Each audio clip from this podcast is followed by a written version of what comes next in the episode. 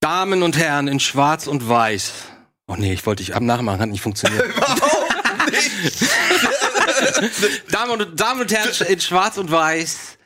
Nicht sterben wollende Hunde und äh, Arthouse-Zombies von Jim Jarmusch. Außerdem Dominik, Antje und Andreas Bade. Jetzt bei Kino Plus.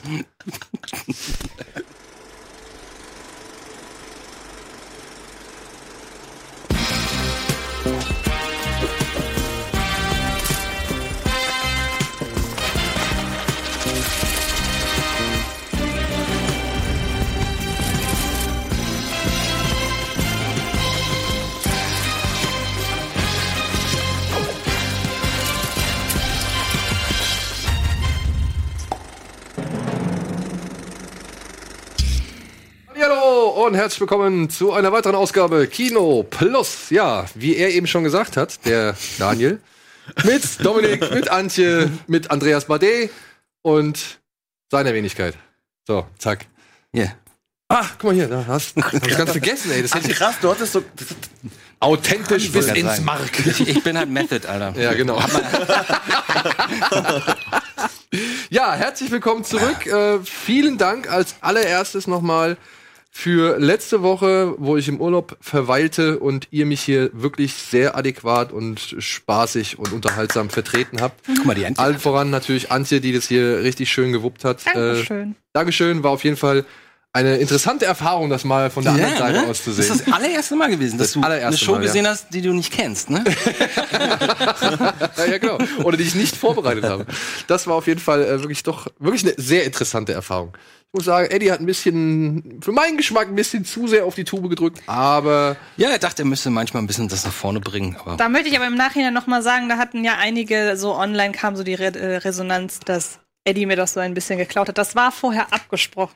Also Eddie und ich haben uns vorher ganz kurz zusammengesetzt und uns überlegt, wir machen das mehr so zusammen als anstatt ich, weil ich dachte, dann kommt da ein bisschen mehr Pep rein. seht ihr, Freunde, ihr dürft nicht alles glauben, was ihr im Internet seht. Manchmal Genau. ist es auch einfach nur für den Effekt. Richtig. das ist wohl wahr. Eddie war gar nicht da in Wirklichkeit. So, kommen wir zum Wesentlichen, nämlich zu dem, was wir zuletzt gesehen haben. Liebe Freunde, Antje, komm. Hast du irgendwas gesehen, was heute nicht thematisiert wird? ja, drei Sachen. Ich hake sie schnell ab. Ich habe nämlich wieder Klassiker nachgeholt, aber eher so, aber eher so jüngere, jüngere Sachen, aber auch von auch so Sachen, von denen ich jetzt behaupten würde, hättest du schon gesagt, ich soll die mal gesehen haben. Hast du, glaube ich, bei allen dreien irgendwann mal gesagt, weil du es eigentlich bei fast jedem Film sagst, den ich noch nicht gesehen Denn habe. man sollte eigentlich mal alles gesehen haben. Richtig. Fangen wir ganz unten an. Ich habe Napoleon Dynamite gesehen. Überhaupt nicht meins. Für mich so das Gefühl, äh, ja, dumm und dümmer von äh, Richard Linklater. Also fand ich ganz schlimm, war echt eine Herausforderung und so humormäßig war ich da ganz weit weg von. Ich habe aber auch noch äh, Thank You for Smoking gesehen. Und ich mag ja so ziemlich alles von Jason Reitman und da macht er keine Ausnahme. Und was war der dritte? Super von James Gunn. Oh, ja. Und den mag ich auch sehr. Mit Rain Wilson, der? ja, genau der. Und Mhm. Liv Tyler und Kevin Bacon. Und äh, jetzt so im Nachhinein, jetzt wo ich den gesehen habe, ist es A, noch viel bemerkenswerter, dass er von äh, Disney damals äh, die Regiearbeit für Guardians of the Galaxy bekommen hat. Und noch viel absurder, dass er dann irgendwann mal so über seine alten Tweets und seine alten Gags gestolpert ist. Und ich würde mal sagen, wer zum Beispiel Super gesehen hat, der sollte sich über den fragwürdigen Humor, den ich nicht fragwürdig finde, sondern einfach nur ein bisschen derber, eines James Gunn nicht wundern. Ja, vor allem, wenn man dann, dann noch sieht, was der halt vorher gemacht hat. Sowas wie Romeo und Juliet und so. Mhm. Äh, Romeo und Juliet, äh, das steht dann eigentlich fast gar nicht mehr irgendwie. Er ist ja jetzt auch wieder zu Hause. Ja, er ist Er hat ja gewonnen, das ist ja das Schöne. eben, eben. Das ist auch so eine witzige, wenn du das im Film sehen würdest, würdest du sagen, so Quatsch. Erst schmeißen sie raus, ganze Welt ist gegen den. Dann geht er zum Konkurrenten, dann denken sie, ups, dann, dann holen sie zurück, nachdem Ja. alle sich ein bisschen beruhigt Aber haben. das holen war ja ihn das Gute, es war ja nicht die ganze Welt gegen ihn, es war ja irgendwie nur Disney gegen zurück. Ja ihn. gut, sagen wir also, 50. Aber Ein paar Leute aber auch gab's ja immer. Trotzdem, ich, was da finde ich wirklich außergewöhnlich, weil es war echt nicht schön, dass er aber, dass sie sich offensichtlich so getroffen haben, dass er es jetzt noch macht. Weil ich hätte jetzt auch nachvollziehen können, ihr wollt mich jetzt zurück, leckt mich am Arsch. Ich Naja, das, Bock mehr, das ist aber- im Grunde genommen seine, sein kleines Universum. Ne? Ja. ja. Das hat er quasi erschaffen. Also. Und man muss aber auch noch mal irgendwie bedenken, ne? Die wären nicht drumherum gekommen, wenn sie den Film weiterhin zu dem Zeitpunkt starten hätten wollen, wie sie ihn jetzt starten lassen. den dritten. Den dritten. Die hätten kein Skript gehabt. Also sie hätten auf jeden Fall auf das Material zurückgreifen müssen, was James Gunn schon geschrieben hat. Und James Gunn wäre auf jeden Fall als Autor mitgenannt oder hätte mitgenannt werden müssen. Und dann haben sie sowieso das Problem. Ja, was ist jetzt genauso Also wir haben jetzt irgendwie, sag ich mal, den, den Imagefeind so, den wollen wir loswerden. Und ja, aber wir können den nicht ganz loswerden, weil wenn wir das machen wollen, was wir weiterhin machen wollen, sind wir darauf angewiesen, diesen Imagefeind zu nennen. Dann hast du die, die gleiche seltsame Situation wie bei Bohemian Rhapsody, wo die ganze Promotour, alle Making-ofs, alle Behind the Scenes, alle Interviews komplett ohne den Regisseur stattfinden. Und alle denken so, Das Zusatzmaterial- stattdessen haben sie einen Produzenten da, der, der was über die Geschichte erzählt. So, denkst du, krass, die schweigen den einfach tot. Das Zusatzmaterial auf der Blu-ray von Bohemian Rhapsody, ne? Das ist wirklich, also das ist ganz, ganz merkwürdig, wie komplett raus. raus Der, also er taucht nicht einmal auf und sie wir sagen, reden über Brian Singer gerade, falls das jemand nicht Also Brian Singer taucht nicht einmal in diesem Bonusmaterial auf, in diesem Making-of. Und dann sagen sie, dass die Live-Aid, dass das Live-Aid-Konzert, dass das eine der ersten Szenen war, die sie gedreht haben. Das war die haben sie mir allererste. auch im, das haben sie mir auch im Interview Das gesagt. Das war der erste Rami, Rami, Drehtag. Rami Genau. hat das doch erzählt. Von wegen, Und nichts mit gemütlich anfangen. Du, Aber du siehst aber bei dem Live-Aid, weil es gibt ein extra Featurette nur zu dem Live-Aid-Konzert, und du siehst da nur den Kameramann, wie er Anweisungen gibt Mhm. ja, und ja, was weiß ich. Genau das meine ich. Mhm. So, Aber das, halt soll ja echt auch so, aber auch schon so problematisch gewesen sein, dass er eben so oft am Set nicht da war. Ich meine, es gab ja auch einen Grund, warum er rausgeflogen ist. Ne? Ja, da kamen, glaube ich, viele Dinge zusammen. Aber genaueres wissen wir nicht. Und am Ende, klar, geht's um die ganze Geschichte. Dass, ich meine, seit Ende der 90er gibt's diese Gerüchte und es verhärtete sich immer mehr. Und wir wissen immer noch nicht, ob das jetzt hundertprozentig so war. Aber es hat, hat offensichtlich der Produktion gereicht und gesagt, so, das ist einfach jetzt schädlich für uns, wenn wir mit so einer Person äh, assoziiert werden. aber super ist super. Mhm. Ja, ich erinnere den nicht mehr so, aber ich glaube, ich fand ihn auch nicht schlecht. Nee, den fand ich Doch, echt der cool. macht Bock. Und Thank You for Smoking, muss ich auch sagen. Es war mein erster Jason Reitman-Film. Ich glaube, es war auch sein erster. Das war sein erster großer Film. Ja. Mhm. Und äh, den finde ich auch nach wie vor so Ganz toll. so clever, so gewitzt und so witzig. Ist das nicht der, wo, wo er dann irgendwann einfach überraschungsmäßig zu ihr zu, nach Hause kommt und sie so, bist du verrückt?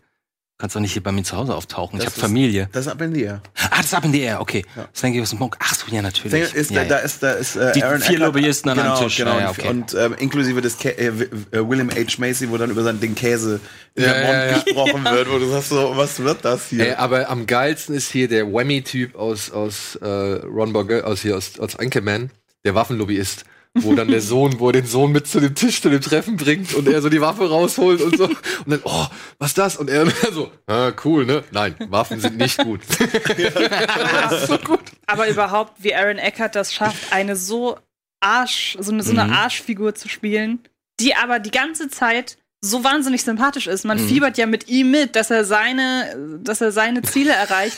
Und irgendwann rafft man so, irgendwie fieber ich gerade damit mit, dass, äh, dass er das durchsetzen kann, dass er weiterhin für, für Zigaretten und so werben kann. Und wie er dann auch irgendwie erzählt, ja, Zigaretten haben mir das Leben gerettet. ja, ganz, Das ist großartig. Aber Aber, der- er das hat ja in dem so- Moment, er hat ja recht Ja, und, eigentlich. und der also, Einstieg und der Einstieg ist aber halt auch schon so geil, wie er da in dieser Talkshow äh, einfach hockt und, äh, äh, und sagt so von wegen, natürlich möchte ich nicht, dass jemand stirbt, die sollen ja weiter rauchen. ja, voll. Das ist total geil. Aber dann wiederum der Satz, ne, wenn, als er gefragt wird, so von wegen, ey, was ist, wenn ihr Sohn ist, einer rauchen will? Ja, dann werde ich eine mit ihm rauchen. Das fand ich, das fand ich einen coolen Move, dass er das, dass er das so gesagt hat, weil, ja, letztendlich bleibt es halt bei einem selbst hängen, ob man das jetzt nun macht oder nicht. So. Ich finde, das Einzige, was ich, was ich dem Film so ein bisschen ankreide, also ich finde den auch total super, aber so ein bisschen, was ich dem ankreide, ist, ähm, du erreichst nur die eine Hälfte des Spektrums, nämlich die, die schon ohnehin auf dieser Spur sind und so eine Überzeugung haben und die sowas dann lustig und unterhaltsam und informativ finden. Die ganzen anderen Leute, die, für die ist das halt liberal Propaganda und es ist halt so auf die, auf die zwölf Ist doch halt das die Message. gleiche, ne? ist doch das gleiche wie bei den, keine Ahnung, Black Clansman und Get Out, diese ganzen Filme, wo man genau weiß, da erreicht man auch nur die Leute, die ja von sich aus ins Kino gehen, weil sie das Thema interessiert. Das ist ja da genau das nee, Gleiche. völlig dann. klar. Ich fänd's nur, es wäre halt noch ein bisschen smarter gewesen, wenn das so ein Film wäre, den sich alle angucken und vielleicht sogar so ein bisschen die Leute dazu bewegen, weniger zu rauchen. ja, ihr, ihr, wisst, ihr wisst, was ich meine. So. Ja, hat bei uns geklappt. So, was war bei dir? Äh, ich bin ja noch dran. Äh, ich bin aktuell bei Tschernobyl dran. Was hast du äh, gestern gesehen? Gestern habe ich Tschernobyl. nichts gesehen. Äh, aber zu Hause, ich bin gerade bei Tschernobyl dran. Drei Welche Folgen Fo- habe ich gesehen. Oh, dann freu dich mal auf die erste Szene der vierten Folge. Oh ja. Die ist so gut, ey. Oh, die ist echt der Hammer. Ich habe ich hab, ich hab euch beiden, glaube ich, geschrieben, das könnte Tarantino sein, die erste Szene. Wisst ihr noch welche? Die Melk-Szene mit der Oma. Ach so, ich, bin, ja. ich bin auf jeden Fall mega gespannt. Äh, wurde tatsächlich äh, auch noch zusätzlich neben der Presseberichte, aber von euren Tweets auch noch irgendwie angefüttert. Und äh, es funktioniert. Und stellt sich aber die Frage, interessiert das irgendjemand, wenn ich es lese? Und dann habe ich festgestellt, also auf jeden Fall, wenn Herr Schröckert und Frau Wessels und du auch, also wenn, wenn ihr euch dazu äußert, dachte ich so, okay, nee, dann, dann musst du da mal reinschauen. Und äh, bin wirklich ge gepackt, wie unfassbar unangenehm äh, diese Serie ist. Spannend. Ähm, super spannend und gleichzeitig aber so unaufgeregt. Also ich finde es halt echt faszinierend, mit welchen Effekten sie diese Stimmung eigentlich hervorrufen. Und das wirkt einfach, weil alles so echt wirkt. Das ist super gut gespielt. Aber ja, es ist unaufgeregt. Es ist, du hast nie das Gefühl, da kommt jetzt irgendwie der dramaturgische Vorschlagkammer, sondern es ist einfach, es ist einfach erschreckend und gleichzeitig halt so aktuell, weil du es gefühlt auf sämtliche andere Themen äh, natürlich draufsetzen kannst, wie äh, Politik irgendwie etwas äh, nicht wahrhaben will und ähm, auch da, das finde ich auch schön an der Serie, dass du auf der einen Seite zeigst, sie wollen natürlich aus Machtgründen und gleichzeitig, weil sie selber auch so ein bisschen die Hoffnung haben, dass es nicht ganz so schlimm ist. Also ich finde es ich find's total super. Ich bin echt äh, begeistert und muss jetzt diese zwei Folgen noch gucken. Das ist, glaube ich, die erste äh, Miniseries, die ich sofort, nachdem ich fertig war, nochmal, wenn ich ihn nochmal zu? Anfang habe, mir nochmal die Montag erste. kam ja jetzt erst die, die, die letzte Folge, ne? Genau, Dienstag. Oder Dienstag. Ja, Ja, Die- ja, ja, klar. die kam auf Sky gerade, ja. Ja. Jedenfalls, ähm, und ich meine, hast schon gesehen, wie sie auf dem Dach sind, ne? Die 90 Sekunden auf dem Dach? Nee, das haben wir noch nicht gesehen. Nee? Nee, das kommt in der vierten. noch? Oh, das ist so Das geil. kommt noch. Das kommt so noch. hart, ey. Das kommt noch. Aber also auf jeden Fall, und da ist für mich auch dieses, dieses, diese, äh, die Erzählform der Serie halt total konsequent, äh, weil es eben als, als Film wäre es A zu lang, beziehungsweise viel zu komplex gewesen. Du musst da jetzt aber auch keine 30, 30 Staffeln irgendwie draus machen, sondern ich finde diese Erzählweise einfach super. Du bist knapp bei fünf Stunden. Mhm. Äh, es ist wie ein sehr langer Film, es ist total stimmig, also ähm, bin wirklich begeistert. Aber es ist für mich keine, ich könnte die nicht durchbingen. Also ich, das, ich brauche dann zwischendurch. Ich finde auch, ich muss auch ehrlich sagen, ich finde den Abstand von der Woche, der so durch Sky und, und auch eben durch HBO erzeugt worden ist, den finde ich halt echt ganz gut. Weil das war immer so viel Futter in der, in der, in einer Folge drin und, und auch echt wirklich so Fandst viel? Emotionen. Ja, doch schon. Also auch gerade was so Emotionen auch angeht, ähm, da weiß ich nicht, ob ich, wenn ich jetzt die Szene sehe, wie sie halt da in diese unter, also in diese Bewässerungsanlage Zwischen zwei und drei. Die, zwischen zwei Ja. und drei, genau.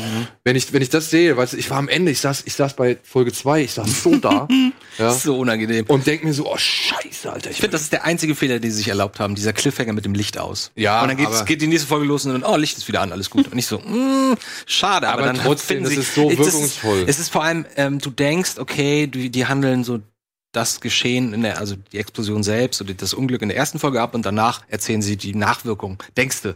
Aber, und du denkst dementsprechend, naja, es wird wahrscheinlich schwächer nach hinten, aber es wird tatsächlich stärker zum Ende hin. Und da muss man natürlich sagen, in der Erzählweise bezüglich, was du jetzt gerade meinst, zwischen zwei und drei, ist, wenn du sie halt nicht durchbingst, sondern hast du halt diesen Effekt, nimmst du halt quasi, Mhm. trägst du eine Woche mit dir rum. Ja, finde ich ja. den, den, die, die Auflösung dann eigentlich, wenn da, das ist das doch, ich meine, das haben wir minimal gespoilert, ähm, aber das, das finde ich, dass das passt. Wenn du sie hintereinander guckst, klar, denkst du dir, äh. aber wenn du die, so, aber wenn du da die Woche dazwischen hast, also, ich Ey, muss und- sagen, ich hab, bin wirklich so richtig, es ist einfach so richtig, richtig unangenehm. Das erinnert uns auch ganz gut daran, was diese Technik halt durchaus leisten kann im Ja. negativen Sinne.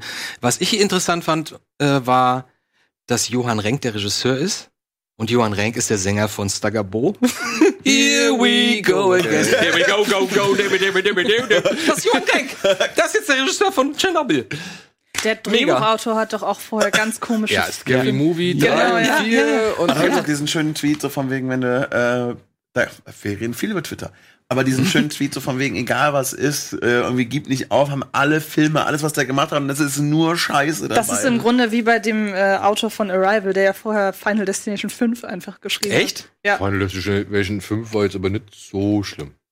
Ja, aber auch nicht so gut. Ja, aber ich sag mal, im Vergleich zu, was hat der gemacht? Disaster Movie oder sowas?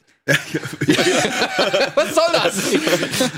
ja, der, dieser Mason, der hat Disaster Movie oder sowas gemacht. Der hat ja diese da waren ganz schon schlimmen einige, war Der hat ja diese ganz schlimmen dabei. Spoofs gemacht. und auch so ein paar Melissa Mc, also die, die, die ganz schlechten Melissa McCarthy-Filme, da war er auch bei einem oder zwei beteiligt. Tammy?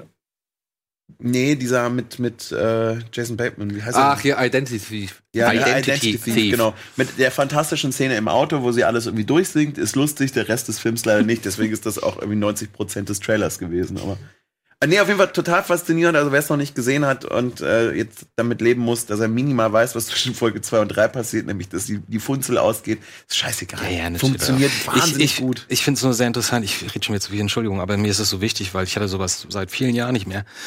Ich habe das relativ schnell äh, weggeguckt und ähm, ich glaube, das ist jetzt zwei Wochen her, dass ich durch bin. Und ich habe jetzt zwei Wochen lang wirklich zwei Wochen lang Research, Atomunglücke und was weiß ich nicht alles im Netz gehabt.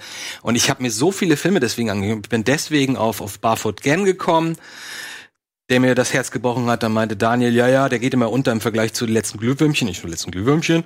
Oh, Ghibli-Film, cool, guck mal an. Der, hat, nicht der, der hat Okay. mir für fünf Tage das Herz gebrochen, wirklich. Der hat mich vernichtet. Ja. Und dann habe ich mir noch, ähm, wie gesagt, diverse äh, Hiroshima-Dokus angeguckt und Black Rain, den ich auch nicht kannte, nämlich den japanischen Black Rain, der auch äh, das Thema hat, Famili kleine Familie und die, die, äh, die Auswirkungen von Hiroshima und der auch richtig smart war, richtig schlaue Geschichte erzählt hat. Und ich habe sowas selten, dass man so, dass man das so in sich aufnimmt und und das äh, den Kopf nicht mehr verlässt, weißt du, du wachst auf und du, du erinnerst dich an was und dann fängst du an nochmal nachzuforschen. Sowas ist toll. Mein, bei mir ist dieses große Fragezeichen immer noch da, wie kann wirklich ernsthaft, also jeder, der sagt so, ah, hätten wir besser mal, wenn wir Atomenergie, wären wir da besser mal drin geblieben, das ist eine, eine sehr günstige Möglichkeit und außerdem auch sicher. Oder du sagst, Alter, wo macht, wo ballert ihr eigentlich diesen ganzen Scheiß dann eigentlich hin?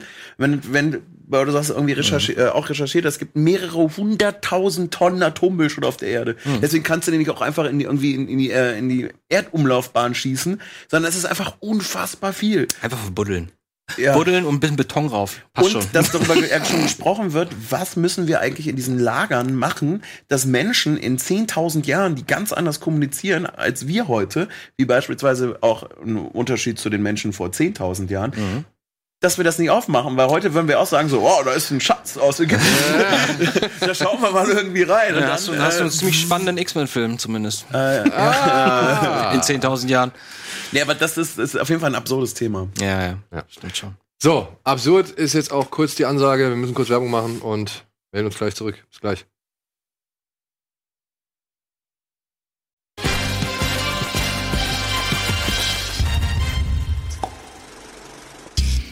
Hallo und herzlich willkommen zurück zur aktuellen Ausgabe Kino Plus mit Antje, Dominik, Andi und mir. Jetzt wollten wir uns eigentlich umsetzen und haben den Gag nämlich voll ruiniert. Tatsache. Wieso? Nee, Naja. das war nur zu Anfang eigentlich. Ja, Ach so, nee, nein. wir dachten, wir machen es immer. Ach, oh, ja, das war eine sehr gute Idee. Machen wir ein andermal. Machen wir das mal. Oder vielleicht in der nächsten Pause. Ja, mal gucken. Wer weiß, bleibt einfach dran. Genau. spannend, es wird spannend. Eine wahnsinnig spannende Folge heute. ähm, ich hake erstmal die Programmpunkte ab, bevor wir Und diese darf ich, nicht Idee sagen, darf ich nicht sagen, dass ich gestern Godzilla gegen die Weltraummonster geguckt habe? Oh, mit King Ghidorah, der, ne? Ja, wegen King Ghidorah habe ich mir den Ja. angeguckt. Alter Schwede, der Film geht 90 Minuten, ne? Ich meine, ich, wir wissen ja, wie diese Godzilla-Filme aus den 60ern funktionieren. Aber das ist ohne Scheiß 55 Minuten dauert, bis man irgendwie mal kurz ein Monster sieht. Und eine Stunde 20 Minuten, bis, da, bis es dann zu der besagten Invasion der Monster kommt. Und da gibt's fünf Minuten Klopp und dann ist der Film vorbei. Das war schon ein bisschen enttäuschend, muss ich sagen. Auch wenn die, die ganzen Effekte natürlich wieder total knuffig waren. und und der, da gibt's diesen Godzilla, da kam dieser Godzilla-Freudenzüpfer her, wo er Ja. immer eine Fuß hoch, doing, doing. Das kommt daher, nachdem er Gujira mit dem, mit dem, mit dem, Wir- na, mit dem Brocken irgendwie aus, ins Weltall geschossen hat. Keine Ahnung. Ist ja noch, ist das noch die erste? Ich glaube, das ist, Das ist noch die erste, das ist am Ende ja. von der ersten. Nee, die erste Ära, meine ich. Das meine ich. ja, okay. Ja, ist gerne. Müsste die erste Ära ist so Ich habe mir nämlich äh, dann noch mal im Zuge von Dings, habe ich mir nämlich noch mal diesen ähm, Destroy All Monsters angeguckt. Der ist ja der Beste. Das ist nur Klopperei von vorne Das ist nur Ende. ne? Klopperei, aber der Ja. war eigentlich äh, auch echt direkt zu Beginn, wenn sie da diese, diese Basis der, der Godzilla Force zeigen und so. es, ey, wirklich, es sieht halt aus wie Spielzeugzimmer meines Sohnes irgendwie. Das ist echt so Es krass. ist vor allem so klein, weißt du? Sie haben nicht mal gedacht, lass uns das ein bisschen größer machen und eine anderen, andere, ein anderen, anderes Objektiv nehmen, das nicht sofort alles davor und dahinter unscharf ist. Dann hast du sofort ein bisschen was Authentisches.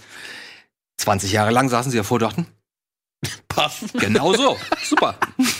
Vor allem Aber das hast- macht den Charme aus. Vor allem hast du aber ähm, vor kurzem den Film gesehen, den ich letzte Woche vorgestellt habe mit Matthias Schönetz, der ein bisschen Oh, untergegangen ist. Mustang? Vielleicht möchtest du auch noch zwei, drei Sätze dazu sagen, weil der halt wirklich sehr, sehr gut Warte mal, ist das ein Film über ein Pferd?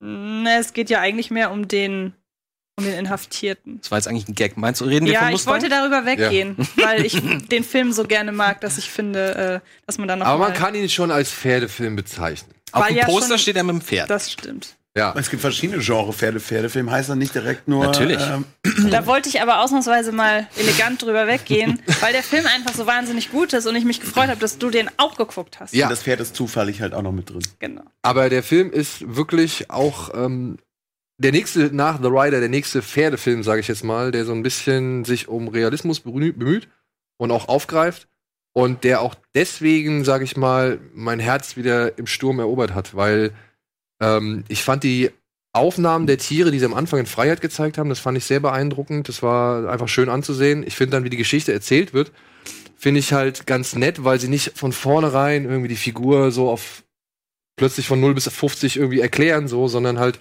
das dem Ganzen Zeit geben, weil du immer mehr, sag ich mal, Informationen erhältst im Laufe des Films und nicht direkt auf Anhieb, um zu verstehen, warum dieser Knasti so ist, wie er ist. Und ähm, Matthias Schönertz macht das wie immer ganz, ganz großartig. Das ist einfach ein, ein ganz fantastischer Schauspieler, der meiner Ansicht nach aber nur noch Bart tragen sollte. Denn er sieht einfach so viel besser mit Bart aus. Und der, der, der, der hat da, der spielt halt diesen Hühn, diesen, diesen wirklich verschlossenen, aber stets in sich brodelnden Hühn, wo du halt eigentlich nur darauf wartest, dass der jeden Moment austickt und irgendwas passiert. Aber das macht er auch sehr häufig in verschiedenen Rollen. Ich weiß, aber das kann der halt Das auch kann der wirklich gut. gut. Das stimmt, ja. Das kann ja, ich meine, guckt euch Bullhead an, ja, es ist auch der gleiche, fast der gleiche Film. Aber Bullhead ist auch ein toller Film und er ist auch toll. Und hier auch The Drop mit, Mhm. mit, ähm, Tom Hardy. mit Tom Hardy und äh, James Gandolfini. Da spielt er auch eine sehr coole Rolle. Und so. wenn man ihn mal woanders sehen will, kann man sich ja im, am grünen Rand der Welt angucken. Da war er halt was ganz anderes. Das ist so ein Kostüm. ja, oder ähm, was ist denn hier? von Rost und Rost und Knochen? Knochen Ja, war. genau. Wobei, wobei da ist er natürlich auch, ich meine auch ein, Mo also auch ein Tier, Ja. aber äh, und kämpft auch, aber auch ein, aber da, so so vielschichtig in in der Plumpheit seines Charakters. Ja. Also Mhm. Und hier auch Ich wieder. Hier auch wieder, ja. Also da gab's diese eine Szene, da hat er, da sitzt er quasi im Besucherzimmer des Knastes, unterhält sich mit jemandem, ich möchte nicht verraten mit wem. Und wie du halt siehst, was sich auf seinem Gesicht abspielt, so und verstehst alles, was er meint, aber er kann, er sagt's halt einfach nicht. Er kann es nicht sagen. Er kann es nicht richtig sagen, ja. Und das ist wirklich eine Szene. Oh, hier, Gänsehaut, ey. und dann gibt's, bitte, guckt euch diesen Film an. Minute 49. Ich habe da gesessen und dachte mir so, ja, okay, alles cool, ich verstehe, was ihr hier so erzählen wollt, aber wie dann halt plötzlich diese, diese Szene inszeniert ist und was das Pferd dann macht, hat meine Welt weich werden lassen. Also wirklich, ich bin dahin geschmolzen. Das war- Schnauft, Schnauft ist ganz süß. Nee, besser. Wirklich besser. Ey, guck's dir an. Also Ich habe ihn, ich habe, äh, ich, ich habe ihn gesehen? Ich muss ich muss ihn noch gucken. Also Ich bin aber auch neugierig. Es, es, ist ein, es ist einfach ein toller Film, es ist ein ruhiger Film, es ist ein langsamerer Film, aber er hat echt auch schöne Nebendarsteller dabei mit Bruce Dern und hier dem Easy E aus, aus Straight Outta Compton. Mhm, Und, und auch wie der Knast, sag ich mal, wie die Strukturen vom Knast gezeigt werden, das war, war auch ziemlich schön, authentisch und gritty und so. Weil der Knast halt in, in der Struktur in sich nicht komplett negativ ist, Genau. finde ich. Also man merkt so nach und nach, wie sich die Figuren untereinander entwickeln, dass es auch, ja, ich meine, das hat man in anderen Knastfilmen auch, dass sich Freundschaften entwickeln, aber nicht so, nicht so explizit wie hier. Also hier merkt man, es entwickelt sich so beiläufig und entstehen auch so, so, so Pflichtgemeinschaften irgendwie, aber irgendwie arrangiert sich dann jeder Ja. mit jedem und das finde ich sehr, sehr beeindruckend. Also er ist nicht so melodramatisch wie Genau. manche andere Knastfilme. Also wenn man sich jetzt mal zum Beispiel Blood in, Blood out anguckt, so, wo das alles so ein bisschen. Sag Simon. Mal, das ist, was, ich, was ich da ganz spannend dran finde, also wenn ich das richtig verstanden habe, ist, ist, ja, ist das so ein ähm, Knastfilm, wo die Knastis Pferde erziehen. Ja, was auf dem wahren Programm. Genau, und das basiert. Witzige daran ist, ein, ein Freund von mir, mit dem ich oft schon zusammengearbeitet habe, hat mal einen Film gedreht, äh, Underdog. Da geht's um Knastis, die Blindenhunde oder äh, auf jeden Fall Hunde ausbilden. Und der war lange, lange in Verhandlungen äh, mit Hollywood für eine Adaption. Und jetzt kommt sowas raus, nur mit, mit, mit Pferden. Das fand ich irgendwie ganz. Aber produziert eben von einem ziemlich großen Pferdeliebhaber, nämlich von Robert Redford. Stimmt, Ach, das hatte was. ich letztes Mal nicht erwähnt. Echt? Ja. Das fand Ah. ich sehr witzig. Okay. Ja, das also wie gesagt, ich kann ihn nur empfehlen. Schöner Film. Wer The Rider mochte, der wird auch Mustang mögen, meiner Ansicht nach. Und äh, allein für auch Kamera und, und wie gesagt, wie die alle spielen, echt toller Film. Hm. Richtig gut. So, richtig gut sind hoffentlich auch die nächsten beiden Plakate. Bei Billig oder Billig.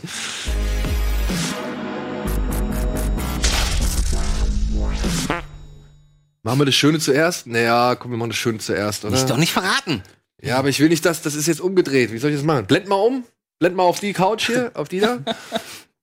Ja, warte, warte, ich schieß so. So. Zack. Oh, shit. ja, ey, es war, Eins ich glaube, es kam, es, ever, es kam zuletzt, für die letzte Folge kam es ein bisschen zu spät, ne? Das Mhm, kam ja, nach der genau. Folge, deswegen haben wir es jetzt erst in der Sendung drin. Ähm, aber ja, Wonder Woman 84 ist nicht auf der Comic-Con in San Diego vertreten, sondern taucht irgendwann erst auf einer späteren und ich glaube auch eher hauseigeneren äh, Convention auf. Deswegen wird auf der Comic-Con nichts zu Wonder Woman 84 präsentiert, aber Patty Jenkins hat gesagt, komm, das Plakat hauen wir schon mal raus. Und ja, rein Mega. farblich ist es natürlich schon, Ne, ist seit 80er, ne? Eine Aber Wucht. trotzdem, das Design ist geil. ich find's auch cool. Ja. Ich find find's das auch cool. Eines der geilsten Poster in der letzten Zeit. Also das würde ich mir tatsächlich, ich meine, ich mag diese goldene Rüstung nicht so ganz, aber das wäre trotzdem aufgrund der, des Hintergrunds ein Plakat, das würde ich mir auch nicht Geiler, einfach mega geiler Farbtext. Wer baut ihr eigentlich die Rüstung? Wenn sie jetzt eine neue Rüstung hat. Wir haben sie zuletzt gesehen. Naja, eigentlich nicht. Wir haben sie zwischen 2000, nee, 1915, 16 war der erste Teil, oder? Wann spielte das? Erster Weltkrieg? Ja, aber wir haben sie ja in Justice League in der Gegenwart. Ja, deswegen dachte ich gerade. Aber gut, nehmen wir mal an, die hat jetzt innerhalb von 100 Jahren verschiedene Kostüme. Wo kommen die Kostüme her? Ich Nee, kennt halt einen guten Schmied vom der Nachbarschaft. Oder macht sie das selber? Moment Oder kommt das die- von der Insel? Aber warte mal, warte mal, warte mal. Die Insel wird ja erst zerstört während Justice League, ne? Wird das sie richtig zerstört? Naja, da kommt doch der, der, der Steppenwolf kommt doch an, um den Würfel, Ah, ja, stimmt, um, diese, stimmt, um die. Motherbox da zu holen und die ist doch auf dieser Okay, Insel. dann haben sie dann die Zeit. Okay, ich habe ich hab jetzt auch nicht mal am Schirm gehabt, wann kaputt Ja, gegangen ist. genau. Und ich Also meine, da wurde. macht er die Insel so ein bisschen kaputt. Das heißt, vorher war ja noch Zeit, dass die Amazonen sich kümmern. Genau. Ja, also die, die, die Insel existiert ja noch jetzt in der Zeit von 1984. Naja. Ja, gut, ich war nur, ich finde es nur interessant. Ja. Wer da sitzt und ein bisschen rumschmiedet und rumbiegt und ihr dann sagt, guck mal, findest du gut? Und sie, ja, perfekt. So geht das. Naja, Auch nicht. Hat sie denn da auch noch so Beinschützer bis hier oben hin an, oder was? die Dame ist ready for fight. Ja. Aber stimmt, krass. Also, die müssen doch. Also, das das ist ja schon fast Robocop, vor. oder? Mal ehrlich, das ist ein, das ist ein metallene Stiefel Ja, aber sie bis hat, zum aber sie hat dann, Ende des Oberschenkels. aber die Knie haben ja, sind ja ein, worüber reden wir eigentlich? Ist ja egal. Interessiert mich halt mal. So, und dann haben wir noch ein anderes Plakat zu einem Film, den wir gestern gesehen haben. Geteiltes Leid ist halbes Ja, Leid. Tal der Aber Skorpione. das startet doch nächste Woche, das heißt, ihr werdet nächste Woche ausführlich darüber sprechen. Ja, aber wer weiß, ob wir da, wollen wir da ausführlich drüber Die spielen da alle mit? Die spielen da alle mit, ja. Oh nein.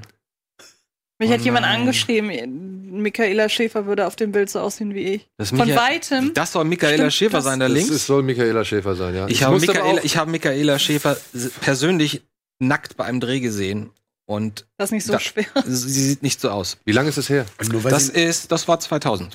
Ja, Nur weil das ist sie- aber 19 Jahre her. Aber es, hier, da ist sie schlanker. Das macht ja keinen Sinn. 20 Jahre später doppelt, wieso? doppelt so schlank. Ja, aber die hat sich doch auch irgendwie eine Rippe rausnehmen lassen oder irgendwie sowas? Ja, aber Ja, das nur weil- Gesicht nur, ist so. Nur, nur weil blonde, also nur also blonde Kurzhaarfrisur, puh. Der, Nee, sie hat ja noch nicht mal blonde, blonde kurze Haarfrisur. Ich ist das auch. dann nicht blonde Kurzhaar? Ja doch, aber nur Na, sie weil ist das, nicht, sie ist nicht äh, kurzhaarig, glaube ich. Sieht von weitem Sie hat noch einen aus. Pferdeschwanz, das sieht nur von hier so aus. Ja. Ist ja Ich finde du das guckst nie auch so nicht. grenzdebil. Danke. Das ist sehr lieb. Ja, also es ist doch, Dankeschön. deswegen finde nein, ich finde ich find diesen Vergleich Quatsch. Ja, ich auch. Weil- ich habe doch nur gesagt, dass es jemand gesagt hat. Zwei Leute sogar. Ja, Also, Gibt Schlimmeres. Der kommt nächste Woche ins Kino? ja. Wieso kommt er ins Kino? Meine Frage, weil ich habe tatsächlich nur vier Und Minuten wieso ist er in einer und wieso ist er in einer ungekürzten Fassung ab 18 Das ist das freigegeben Geilste. und in einer 20 Minuten gekürzten Fassung hat warum hat er da keine Freigabe bekommen? Das finde ich ja das witzigste an dem Naja, Film. der Produzent des Films, äh, hier Bruch Media oder wie die heißt, oder Bush Media, wie Ja, die haben gesagt, es liegt an unterschiedlichen Gremien, die Genau. sich den Film. Ja, ja, das weiß ich auch, aber Was soll denn das überhaupt sein? Das verstehe ich. Wir haben haben, die, haben die gedacht, die wollen, wir machen jetzt mal unseren, unseren eigenen. Spaß gerade. Wollen wir mal den Trailer reingucken, damit sich jeder mal ein Bild machen kann, was im Tal der Skorpione auf uns wartet? von wollen kann keine Rede sein. Vor allem Okay. visuell auch. Bush Media, genau. Ich meine, einerseits ist es ja cool, dass mal jemand sowas versucht in Deutschland. Ja, aber es dann ist nicht halt mit wirklich sich so selbst cheap. in der Hauptrolle. Ja, es ist so cheap und es ist wirklich nicht. Stellt sich Ähm, vor, eine große Treibjagd. Die Kunden kommen, bezahlen und dürfen euch jagen. Ihr seid alle so gut wie tot.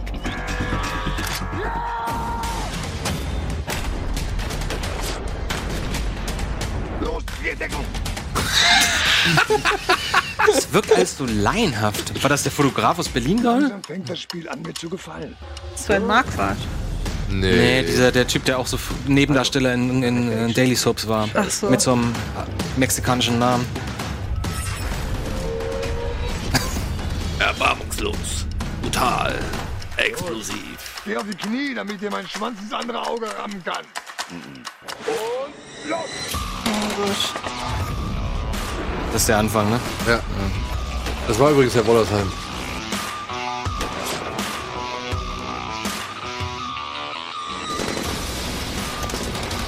Und das hat nicht mal irgendwie den, so den super Z-Movie krass. Wir machen was selber, scheiß drauf, Charme, gar nichts. Nee, nee. Irgendwie geht dem. Ganzen so ein bisschen der Charme verloren, ja. Wenn du nicht vier Minuten ausgehalten hast, ist der vielleicht nicht mal da. Ich hoffe, ihr wisst, wie man ruhig bleibt. Hab nämlich nicht genug Munition für euch alle. Los! Bumm runter! Uiuiui, und das setzen sie ganz am Ende vom Trailer, weil sie denken, hier, das ist der beste Moment und der bleibt hängen und das werden die Leute gut finden. Pff. Ich verstehe es immer noch nicht. Soll das jetzt Trash sein? Das soll Trash sein, ja. Ach so. Ah, okay. Die haben vier Jahre dafür gebraucht. Ja, das siehst du. Aber wer, wer, der kommt nächste Woche ins Kino? 20. Jahr. Dann stellen wir nächste Woche vor. Ja. Aber dann werden wir. Werden, Keine Lust. Nächste Woche. ich kann nächste Woche nicht. Okay, dann werde ich ihn nächste Woche vorstellen und Nein, ich dachte dann, wenn wir das heute machen, wären wir damit durch. Aber wollen wir das heute machen? Nein. Nein, nein, machen wir nicht. Wir machen einfach mal weiter mit dem Filmstart. Deswegen, ehrlich gesagt, deswegen habe ich ihn auch nicht weitergeguckt, weil ich dachte, der läuft ja eh erst nächste Woche an. Ach, Ja. so ist das. Sonst Für nächste Woche guckst du. Ah, sonst natürlich gerne zu Okay, Ende bis nächste Woche dabei, ja? Oh, scheiße. jetzt ist es jetzt ist Alles vorbei. klar, Andi schaut bis zur nächsten Woche Teil der Oh, Sek- äh, Skorpione. Und wir schauen jetzt mal in die Kinostarts der Woche rein. Besser ist. Das war die Einfach mal die blödeste Klappe halten. Begründung. Ja, ja, ja.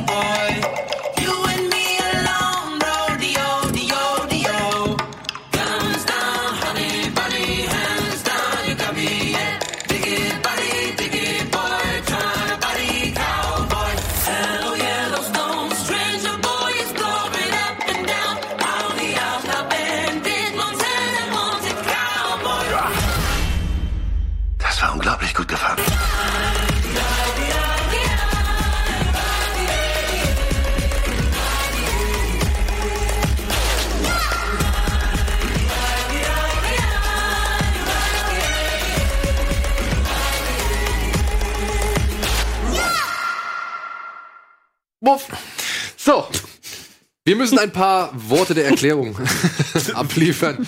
Denn in diesem Supercut sind Bilder enthalten zu einem Film, der wurde verschoben. Sehr knapp verschoben, ja. Sehr knapp verschoben. Und das Ganze hat Annabelle aber schon geschnitten, noch bevor sie zur E3 gefahren ist. Die ist ja gerade in Los Angeles und dementsprechend haben wir vorgearbeitet. Dementsprechend haben wir gedacht, okay, der Film ist drin. Antje wollte sich gerne darüber auskotzen.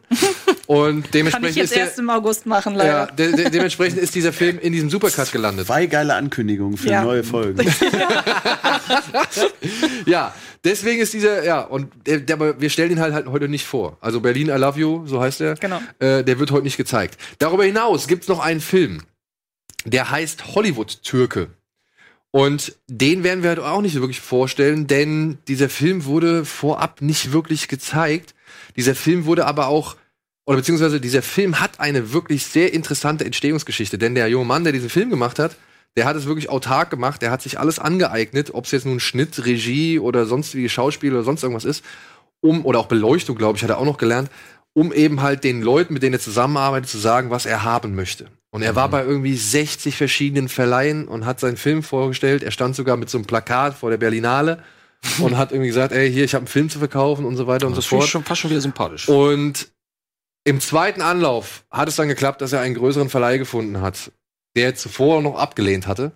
Und jetzt ist dieser Film heute im Kino. Aber wie gesagt, wir konnten ihn halt vorher nicht sehen. Ich glaube, es gibt ein Fanscreening in Berlin oder gab ein Fanscreening in Berlin oder eine Premiere in Berlin, eine kleine. Aber das haben wir halt nicht geschafft. Wir haben aber Welcher, um welchen Film geht's? Hollywood-Türke. So heißt der Film. Achso. Mhm. Aber wir haben, äh, ich habe Kontakt mit einem der Drehbuchautoren von dem Film. Das ist hier der Ahmed Isitürk, glaube ich, wie er richtig ausgesprochen Was hat er gemacht vorher? Weiß ich nicht. Du guckst mich so an, als würde ich den kennen. Naja, deswegen. ich glaube, du folgst ihm auch bei Twitter. Hier ist Schwein of Love. Schwein of Love folge ich bei Twitter, ja. Ja. Ich weiß aber nicht warum. Ja, und der hat mir das alles so ein bisschen erzählt, mit dem habe ich über Twitter kurz gequatscht. Und der möchte zusammen mit dem Regisseur des Films demnächst zu uns kommen für auf einen Drink. Oh, das ist der. Die haben bestimmt eine spannende Geschichte. Und, ich, und wie gesagt, also wie der Film ist, können wir nicht sagen. Ich anhand des Trailers weiß ich auch nicht wirklich, ob dieser Film so meinen Geschmack trifft, aber ich finde die Entstehungsgeschichte halt verdammt interessant.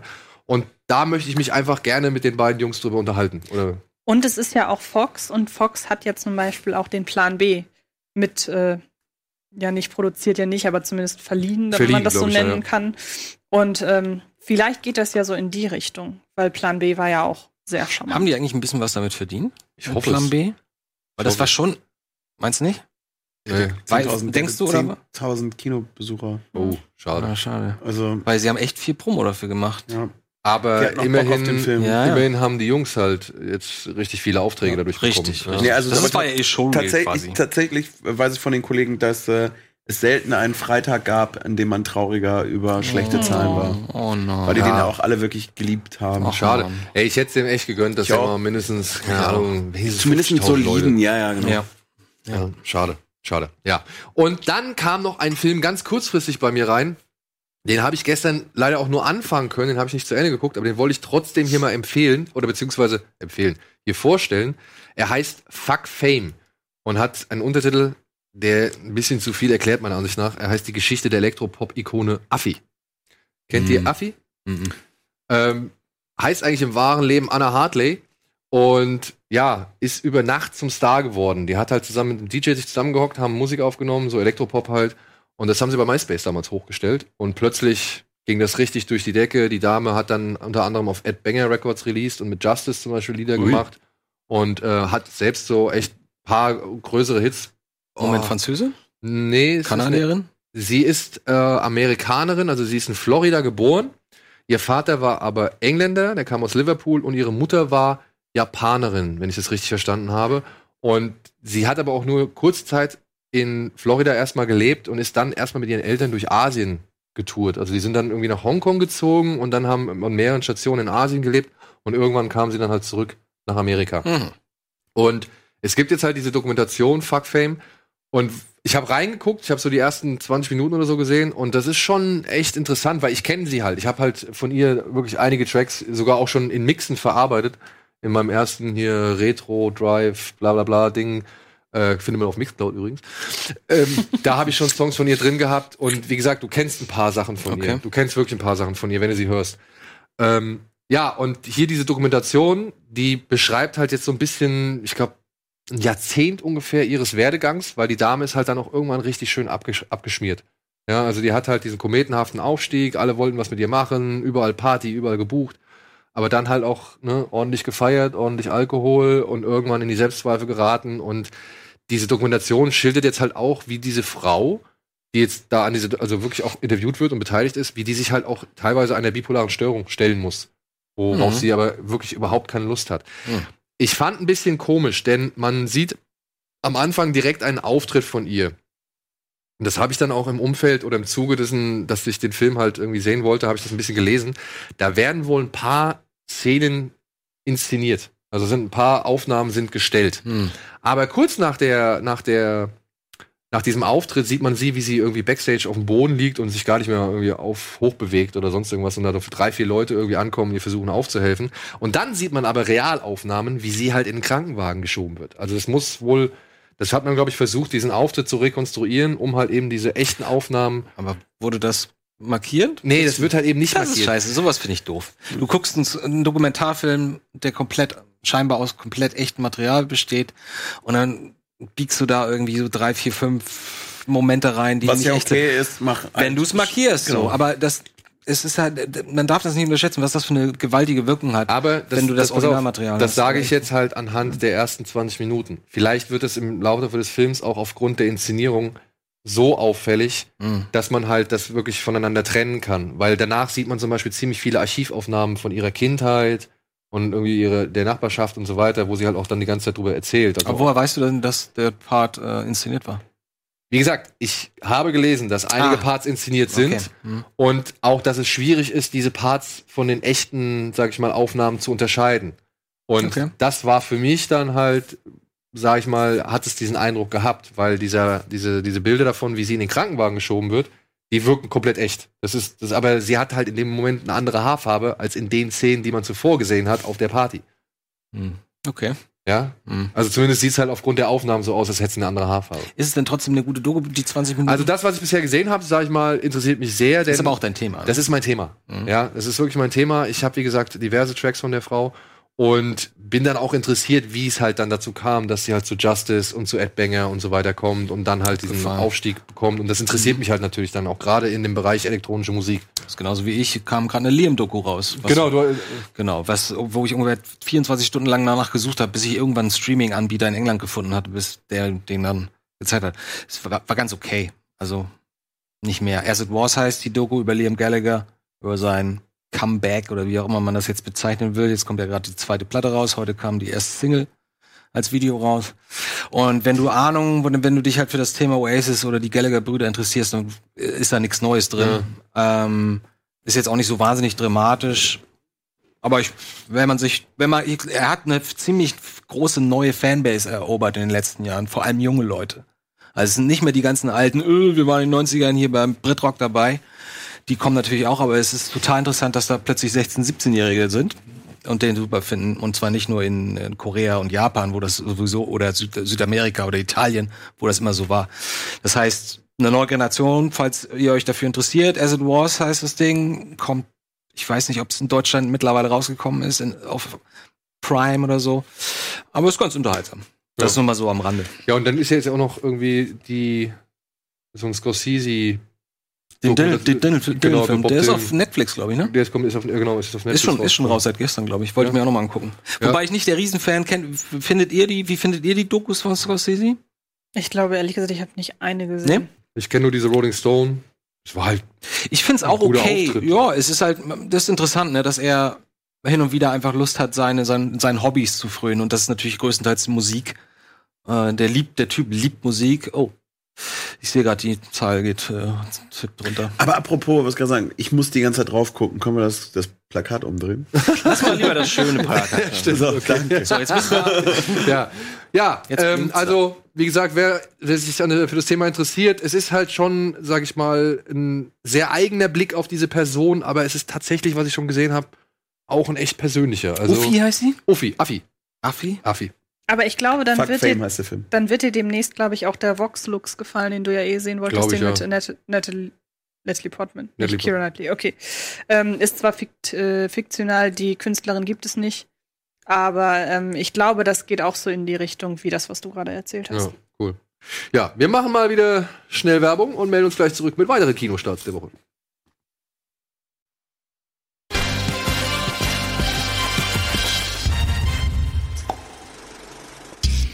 So, jetzt haben wir uns immer noch nicht umgesetzt, aber ist auch egal, denn jetzt machen wir einfach weiter mit den Kinostarts. Und was machen wir denn jetzt hier? Ach, wir machen einfach mit dem Film weiter, den Antje auch nicht so sehr mag und äh, über den sie am besten was erzählen kann. Er heißt Sunset. Ach ja, genau.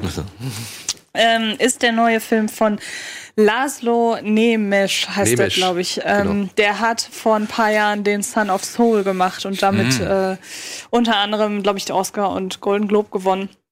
Und wer sich da noch dran erinnert an den Son of Soul, da war ja dieses besondere, ich weiß nicht, welches Format war das? War das 4, zu 3? 4 zu 3, ja. Nee, nee, war das nicht sogar 1 zu 1? Ja, ich meine, es war Ich halt glaub, das war wirklich 1 zu 1, ja. quadratisch. Ja. Und ähm, wo, Dadurch sehr eng auf Genau, wo die Gesicht. Kamera halt eben ganz nah am Gesicht eines äh, KZ-Insassen ist, der versucht, im KZ einen Jungen zu beerdigen. Und ähm, jetzt hat er eben Sunset gemacht und der ist, auch wenn das vom, beim Trailer nicht so ganz, äh, aus dem Trailer nicht so ganz hervorgeht, der ist stilistisch sehr ähnlich. Die Kamera ist also die ganze Zeit am Gesicht der jungen Frau, beziehungsweise ja, folgt ihr sehr nah, entweder halt vom Profil oder halt auf Schritt und Tritt, dass man den Hinterkopf die ganze Zeit sieht. Und mit ihr ist man eben in Budapest kurz vor Ausbruch des Ersten Weltkriegs. Und sie will dort in einem Hutgeschäft eine Lehre zur Näherin machen oder zur Designerin irgendwie so. Und das Hutgeschäft gehörte mal ihren Eltern. Dort wird sie aber rausgeschmissen und so ist sie jetzt quasi auf den Straßen, auf den belebten Straßen von Budapest irgendwie auf der Suche auf der einen Seite nach einem, ja, nach einem Ausbildungsplatz, auf der anderen Seite erfährt sie aber auch, dass sie angeblich einen Bruder hat, der wiederum ein Mörder sein soll. Und dann ähm, ja, ist man eineinhalb Stunden oder ein, dreiviertel Stunden dabei, ihr durch Budapest zu folgen, wie sie versucht, sich da irgendwie zurechtzufinden. Und es ist sehr schwer, da jetzt vom Inhalt her noch weiter drauf einzugehen, weil der Film damit spielt, dass man halt die ganze Zeit bei ihr ist und sie selber nicht so weiß, was da in Budapest gerade abgeht. Das heißt, das Konzept des Films ist, man folgt einer jungen Frau dabei, wie sie versucht, sich in einer Stadt zurechtzufinden. Und das hat Methode, das soll so sein. Man soll sich so ein bisschen so fühlen, wie sich die Menschen damals gefühlt haben, so dieser, dieser, ähm, ja, vom, von den ersten An Anfängen des Weltkriegs, so wie sich wieder so sich langsam die Stimmung hochgekocht hat und so weiter, so politische Spannungen und so. Das hat Methode, dass man so in diesem, in dieser Stimmung sich so davon, davon so einfangen lässt und aber selber nicht so ganz rafft, was da eigentlich gerade Phase ist. Und ähm, da kann man sich drauf einlassen, weil das so äh, inszenatorisch schon wirklich mit viel Fingerspitzengefühl inszeniert ist und die ganzen, die Kostüme sind wahnsinnig prächtig, die Hüte, das geht alles so mehr oder weniger, es geht um Hutgeschäft, sie ist so die, Entschuldigung, ich sehe dich nicht. sie ist so die, äh, sie ist die Tochter einer großen Hutmanufaktur irgendwie so von den Eltern. Also man hat so das Gefühl, die wollen die ganze Zeit Hüte und Klamotten zur Schau stellen, weil das so, ein, so, ein, so krasse Kostüme und so weiter sind, auch so das Design halt von Budapest, so, es ist schon alles sehr, sehr authentisch, aber ich habe da überhaupt keinen Zugang zu gefunden. Also es gibt keine Geschichte in dem Sinne, oder? Einfach nur so eine Momentaufnahme Ja. von ihrer Verlorenheit. Ja, ich Weil ich glaube- finde sie Also es ziemlich ausdruck, ausdrucksstark. Kennt man die? N- äh, Nee. Juli Jakob oder Die so. fand ich, die hat ein sehr ausdrucksstarkes Gesicht, finde ich. Und irgendwie, ich glaube, da muss man, also die Geschichte so an sich, die ist halt so. Es gibt da, glaube ich, schon eine irgendwie so. Also man folgt ja ihr und man folgt so ihrem Werdegang zu dieser Zeit und sie hat schon, sie hat schon Motive. Sie läuft also jetzt nicht wahllos darum. Sie will halt wissen, was es mit ihrem Bruder auf sich hat und sie versucht irgendwie da so Fuß zu fassen in, in Budapest.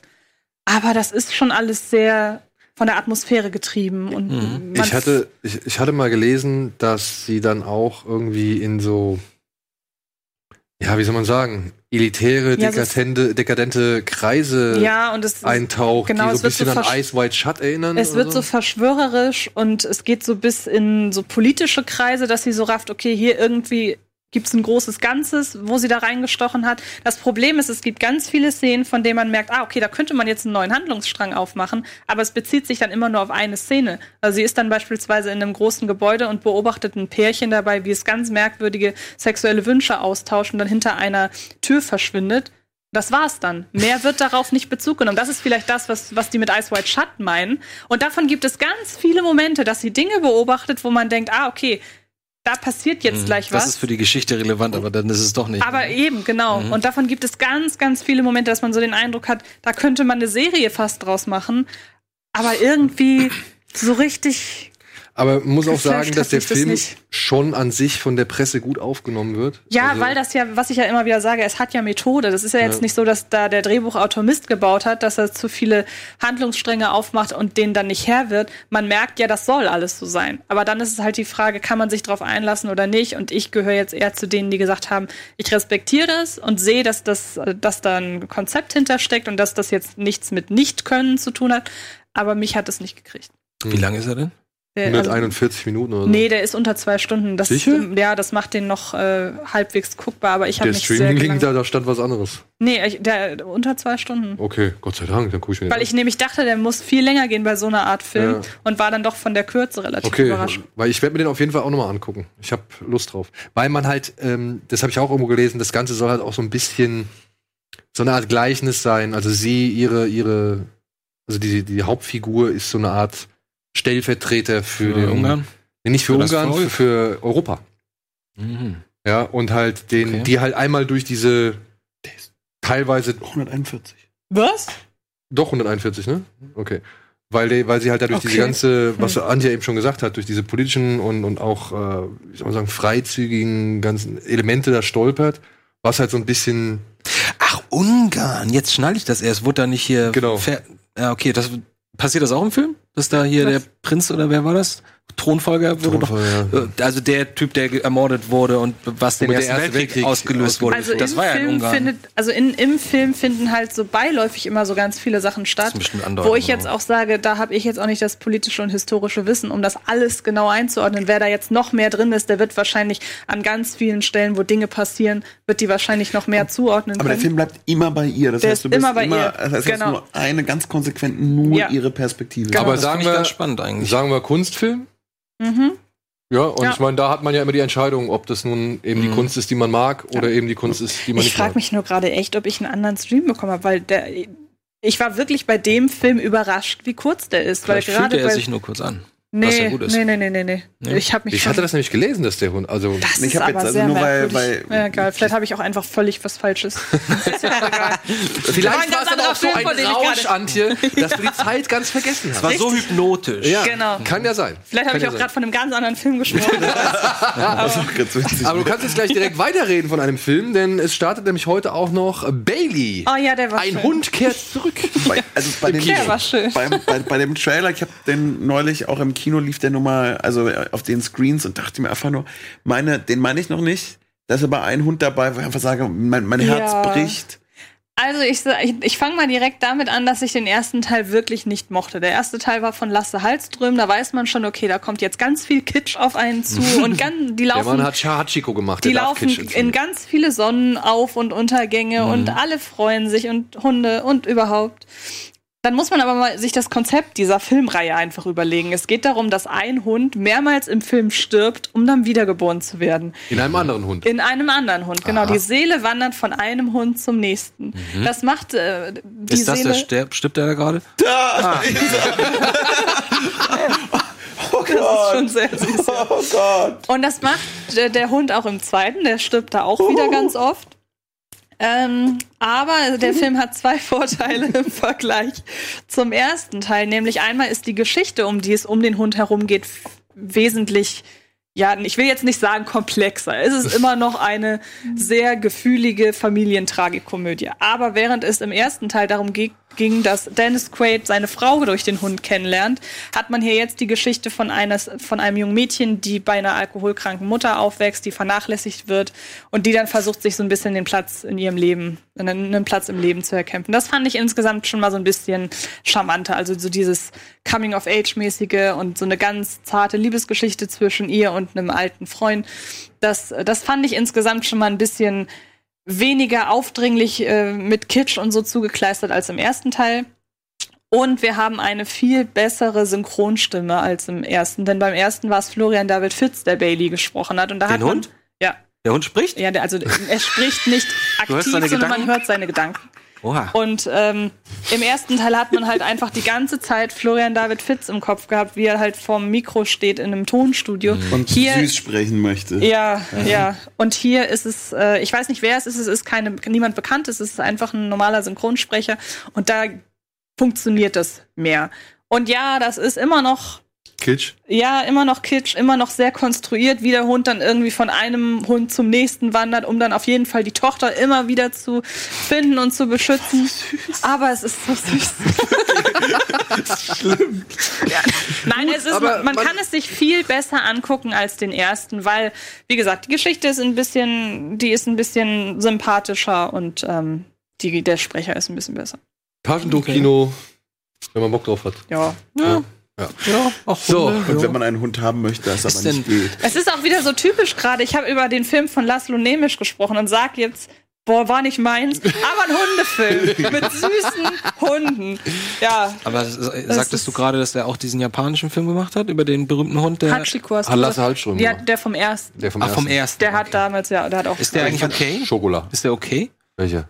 Der, Hachiko? der Hashiko? Ja. Ich habe mich nie, nie getraut, den anzugucken. Ja. weil er so also, hast traurig du auch ist. recht, ja. ja, ja. Weil Aber das ist ich ja so fand- ein Aber ich fand den, National. der erste Film war Stark. wirklich. Der war echt nicht gut. Der ist ja jetzt auch Hallo, nicht. Das ist jetzt auch nicht der beste Bailey. Film. Das, Bailey 2 ist auch So nicht war der das beste. Film der Welt.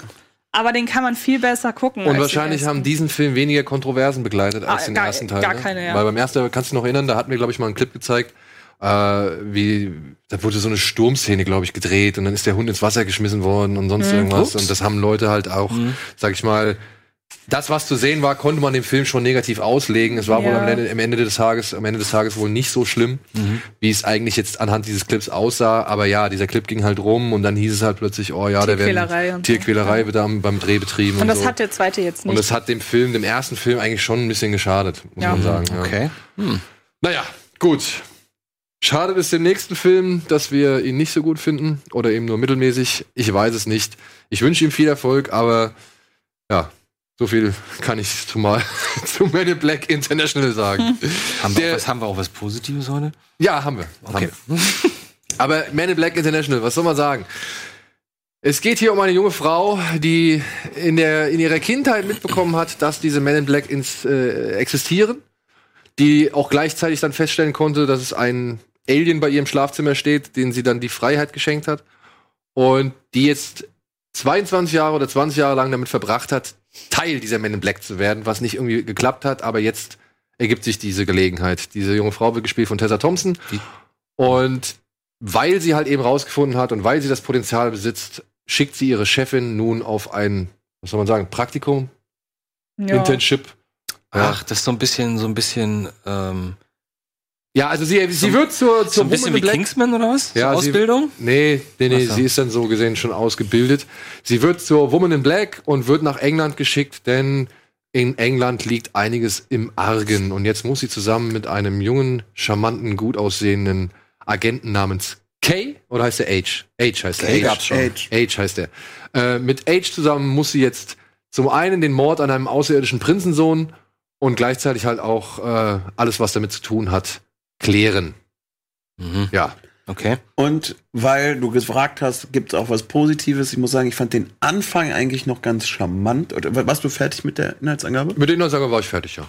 Ich fand den Einstieg eigentlich noch irgendwie ganz charmant, dass du, wie kriegst du jetzt den Bogen hin, neue Charaktere zum Man in Black einzuführen, dass du das nicht auf die gleiche Art und Weise machst, von wegen auf äh, irgend auf so einen Zufall, äh, dass er jetzt da sitzt wie Will Smith und äh, weiß eigentlich gar nicht, worauf er sich einlässt, sondern dass du es genau umdrehst. Das fand ich noch irgendwie ganz nett und habe das auch Tessa Thompson durchaus irgendwie auf, abgenommen. Also das, das fand ich noch als Idee noch irgendwie ganz, ganz, ganz charmant und auch wie sie dann äh, eben in dieses Gebäude kommt und du einfach in diesem Man in Black Universum bist, wo ich erstmal dachte, oh, da habe ich nicht mit gerechnet, äh, die Welt würde auf jeden Fall oder scheint noch irgendwie zu funktionieren und eine gewisse Faszination zu haben. Aber das war halt dann auch nach einer halben Stunde bei mir dann, äh, vorbei, nachdem der Film dann rausgeht. Und dieses Konzept des International. Ich finde halt das Pro dann also echt blöd. das Problem des Films ist so, glaube ich, auch äh, selbst gemacht, indem er halt eben diese zwei Figuren parallel erzählen muss. Also er muss ja Kevin, äh, Kevin.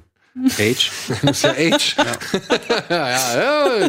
Du weißt, warum ich es gesagt Äh, habe. klar weiß ich das. Ähm, er muss, er muss Age einführen.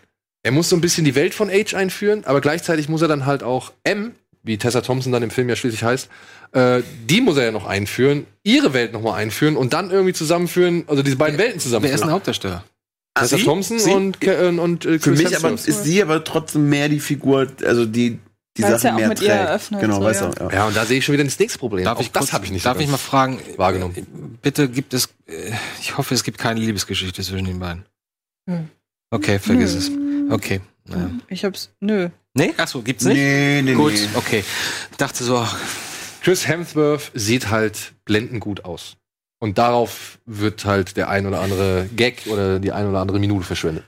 Aber ich hatte tatsächlich mehr mit dem Film, also meine Probleme, die ich bei dem, bei dem Film hatte, ist immer, wenn er, da hatten wir sogar noch, äh, wir sollten einfach unsere WhatsApp-Verläufe Ja, für- veröffentlichen. Irgendwann machen wir ein Buch. Besten Ja. Filmkritiken per Ähm, WhatsApp. dass immer, wenn der Film groß werden wollte, dass, da ist er dann bei mir gescheitert, weil er dann immer, dann, dann wurde er total austauschbar, dann war alles egal, dann sah er auch scheiße aus, dann war halt CGI wirklich teilweise aus der absoluten Hölle. Oder Und- Greenscreens. Greenscreen, genau. Also ganz, ganz furchtbar. Und immer wenn der Film, und wenn man sich an den ersten Teil erinnert, war das ja eigentlich eher so ein relativ viel, viel kleinerer Film, der in einem ganz kleinen Kosmos eigentlich nur stattgefunden hat. Und immer wenn der Film in eher dem kleineren Kosmos stattfindet, hat er bei mir immer eher funktioniert. Und da fand ich, waren noch ein paar nette Ideen dabei. Ich fand den jetzt nicht grotten, grotten, grotten schlecht. Ähm, da hat er mich immer mal wieder gekriegt. Aber immer wenn er äh, dieses Konzept International, wir müssen ja jetzt mehrere Schauplätze bedienen. Und wenn wir das machen, dann, dann muss das groß aussehen, dann muss das irgendwie fett werden. Dann wurde er für mich halt total austauschbar und egal, hatte auch nicht immer viel mit Man in Black zu tun. Das hätte einfach alles sein können und äh, aber gleichzeitig auch wieder nichts. Und das fand ich dann äh, schade, weil ich mag Tessa Thompson eigentlich total. Ich muss auch sagen, es ist nicht so das Problem der beiden Hauptdarsteller. Also ich finde, die beiden Hauptdarsteller geben eigentlich ihr Bestes, wobei ich halt auch echt wirklich faszinierend finde. Das ist aber jetzt auch eine Wahrnehmungssache. Aber zum Beispiel, wir haben jetzt geguckt am Dienstag, André und ich, uns beiden ging Chris Hemsworth irgendwann auf den Sack. Mir auch. Ja, also tierisch. ich habe halt, oder was heißt auf den Sack gehen? Das ist das, auf den Sack gehen wäre die falsche, der falsche Vergleich. Ich hatte keinen Bock auf ihn. Also ich wollte ihn nicht in der nächsten Szene haben, so, weißt du? Also ich habe oder, oder ich habe mir gedacht, oh, schon wieder Chris Hemsworth, schon wieder. ich finde einfach die Art und Weise, wie er es spielt, das ist halt irgendwann denkst du, also du, ich, du nimmst ihm halt den Rest nachher hab ich ihm nicht mehr abgenommen. Also nicht unbedingt, wie er es spielt, sondern eher, was er spielen muss. Das fand ich so nervig. So, ich hab gerafft, dass du irgendwie arrogant bist und dass du hier glaubst, du hast alles im Griff und was weiß ich. Aber dass das reizen die so lange aus, meiner Ansicht nach, dass es dann halt irgendwann so ist, dass ich sage, nee, ich, ich, ich Das heißt, er verändert sich nicht, oder wie? naja, natürlich verändert sich, verändern sich auch alle Figuren. Also irgendwo am Ende des Tages haben sie Ja, gut, alle ihre Entwicklung Ich gemacht. meine, wenn ich sowas höre, dann denke ich natürlich, der nervt am Anfang. Dann Nee, in, der, in fand- der Mitte äh, freuen sie sich an und am Ende sind sie Buddies. was du sagst, So. es dauert halt so lange. Also Ah, ich okay. nehme ihm halt die, die, die, diese Verwandlung halt nicht wirklich ab und für mich funktioniert sie auch nicht so richtig. Ja, für mich halt auch nicht. Und wie gesagt, ich finde es halt faszinierend, dass der Film bei mir den Eindruck erweckt hat, so von wegen, auch Chris Hemsworth bleibt bitte weg. Weil ich mag den eigentlich so. Ja, ich sehe den gerne und ich finde den auch als Tor absolut ideal und keine Ahnung. Und hier habe ich halt einfach nur gedacht, oh, nicht schon wieder. Nicht schon wieder so ein Gag, nicht schon wieder irgendwie so eine Der hat, Situation. halt, der hat halt momentan eher Lust auf sowas, ne? Der Glaub hat schon, durch, ja. durch Ragnarok und so hat er gemerkt, äh, das hat er, glaube ich, auch in mehreren Interviews gesagt, hat er so seine Freude am Humor entdeckt und das hat er dann ja bei Ghostbusters auch nochmal durchgezogen. Und jetzt klingt das so ein bisschen, Ja, aber- als wäre das hier. wie gesagt, das war jetzt so meine Wahrnehmung. Antje hat es zum Beispiel nicht so empfunden. Ja, ich fand aber teilweise dadurch, dass ich es nicht so empfunden habe, haben einige Sachen für mich keinen Sinn ergeben. Also ich habe das nicht so wahrgenommen, dass er so arrogant ist.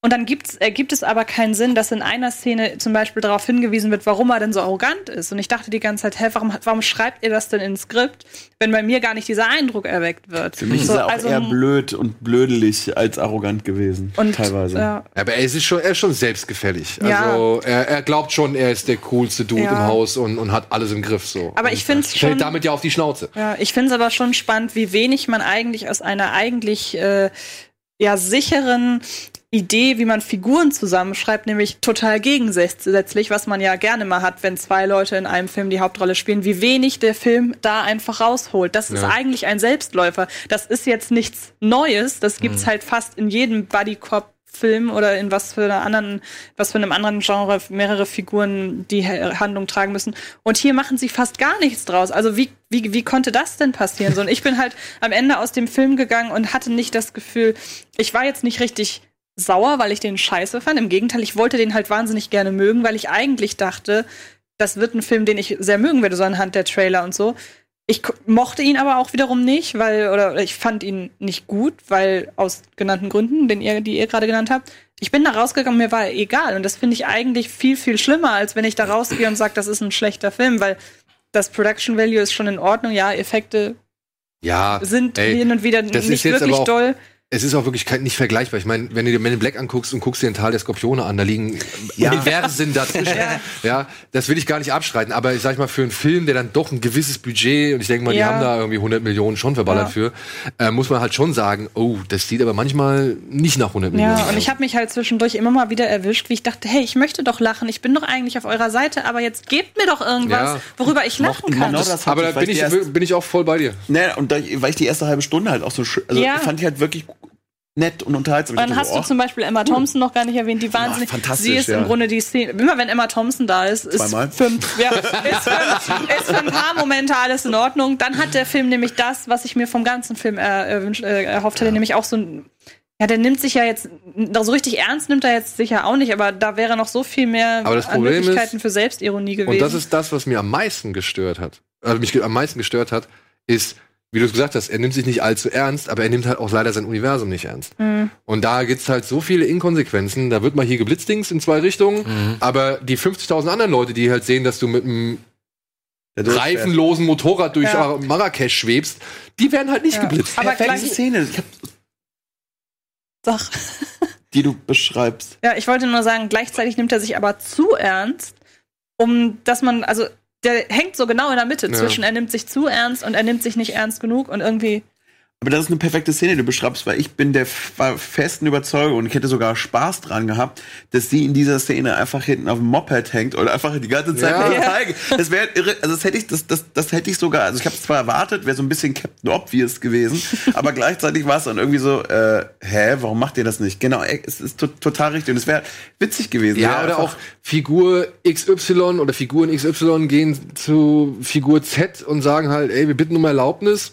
Und dann kriegst du halt mit irgendwie ein paar Minuten später, ja, die haben Figur Z einfach umgebracht. Warum, warum hast du überhaupt um Erlaubnis gefragt? So? Also so, so tausend Sachen, die irgendwie nicht wirklich im, im Dienste der, der, der Geschichte stehen, so, sondern die, weiß ich nicht, aus irgendeinem anderen Grund da drin Weil sie sind. sich auch dann teilweise viel zu lange an einzelnen Szenen aufhängen. Also es gibt einen Moment da in, der, in, in einem Club, der, die, der dauert irgendwie zehn Minuten, da kommt aber- nichts bei raus. Doch, der, der einzige Grund, warum diese Szene existiert, ist, damit die beiden Tanzzwillinge, die da halt eine Rolle spielen in dem Film, zeigen können, dass sie Ja, tanzen ja, können. aber in, den zehn Minuten, aber in den zehn Minuten davor passiert letzten Endes nichts. Nichts, ja. das Da, hast du echt oft, dass die Dialoge einfach denkst, so, wofür Ja. redet ihr jetzt gerade eigentlich? Ich, muss, ich versuche das gerade die ganze Zeit einzuordnen, nach dem, was ihr jetzt alle sagt. Ist das jetzt denn eigentlich eine Fortsetzung? Weil, warte mal, es gab doch, äh, gab sogar einen dritten, ne? Es ist das nicht einen das, wo dritten, ja. er vom Hochhaus springt? Das ist der dritte, ne? Da springt er so von Wolkenkratzer, Ja, ja, ja. damit er in die Vergangenheit, irgend sowas, keine Ahnung, Vergangenheitsreise. Der war ja schon doof, oder? Der dritte? ich fand ihn ganz nett. Ich muss sagen, ich, mittlerweile finde ich den dritten eigentlich echt mit so, weil der zweite kopiert eigentlich nur den ersten und jetzt Men in Black International kopiert halt nur die ersten beiden im Großen und Ganzen. Aber es ist eine Fortsetzung. Aber es ist so ein man quasi taucht- oder es ist ein Soft-Reboot. man, man, man kriegt eigentlich nichts mit von den alten Filmen, ne? Außer dem Hund. Ach, Also der, der, der, der Naja, okay. oder was? Also sagen wir es mal so, es in ist der eine ersten andere Geschichte in der Welt. Ja, in der ersten Viertelstunde werden so die Trademarks abgehandelt. Ne? Da siehst du mal den Hund, dann siehst du mal hier diese zirpende Grille, die Knarre und so und so. Da werden so halt Und diese kleinen, äh, die, genau, die Worm Guys, Ah, die, okay. die Worm Guys, so, die werden noch gezeigt, so, damit man halt weiß, okay, man ist immer noch im selben Universum. Mhm. Aber von Kay und, und was weiß ich und von Tommy Lee Jones ist halt nicht einmal die Rede. Der Chef ist ja sowieso raus, ne? das ist doch der, der. Der ist war das nicht der, der in eine Bank eingebrochen ist, weil er dachte, das wäre sein, sein Schlafzimmer? der Chef von, der- von, von, äh, von den Men in Black im ersten Teil? Ja, ja. Boah, ich Der ist, der ist, der ist im Knast jetzt. okay. Der ältere Typ mit dem, mit dem Bart. Wir müssen Der mehr, Boss aus dem wir, ersten Teil. Wir brauchen, müssen mehr Gossip lesen. Ja, ich würde sagen. Ich guck nach. Ja, zum also, hey. Ich guck sagen wir es, sagen wir es, ja, guck nach. Sagen wir es, es ist, Men in Black International ist mittelmäßig. Ja, Ja. und das ist sehr schade. Ja. Und hätte poten tatsächlich Potenzial gehabt. Ich habe wirklich die erste halbe Stunde, vielleicht sogar noch ein paar Minuten drauf, echt gedacht, ach ups, das ist ja eine Überraschung. Ja. Der macht ja richtig viel Spaß. Und dann bin ich nachher auch einmal eingepennt. Kurz. Rip Torn. Rip Torn. Rip Der Torn im ist der? Boss. Und ja, ja, der, der hat, der hat, man der er ist in eine den Bank eingebrochen nachts. Er ist total alki und so. Ist in eine Bank eingebrochen, hat dann erzählt, er wollte, er wollte. Er ist in eine Bank eingebrochen und hat dann erzählt, er wollte äh, in sein Schlafzimmer. Es soll noch mal einer sagen, die wilden 70er existieren nicht mehr. Und der, oh, der ist schon alt, Alter, 31er Jahrgang. Und ein abschließendes Wort. Und mir sollen keiner mehr erzählen, Howard the Duck ist ein schlechter Film. Ach komm. Wenn ihr Men in Black International gesehen habt, wisst ihr warum. Ach so. So, wir machen erstmal kurz Werbung und melden uns gleich zurück mit dem letzten Film für diese Woche und noch ein paar anderen Ideen.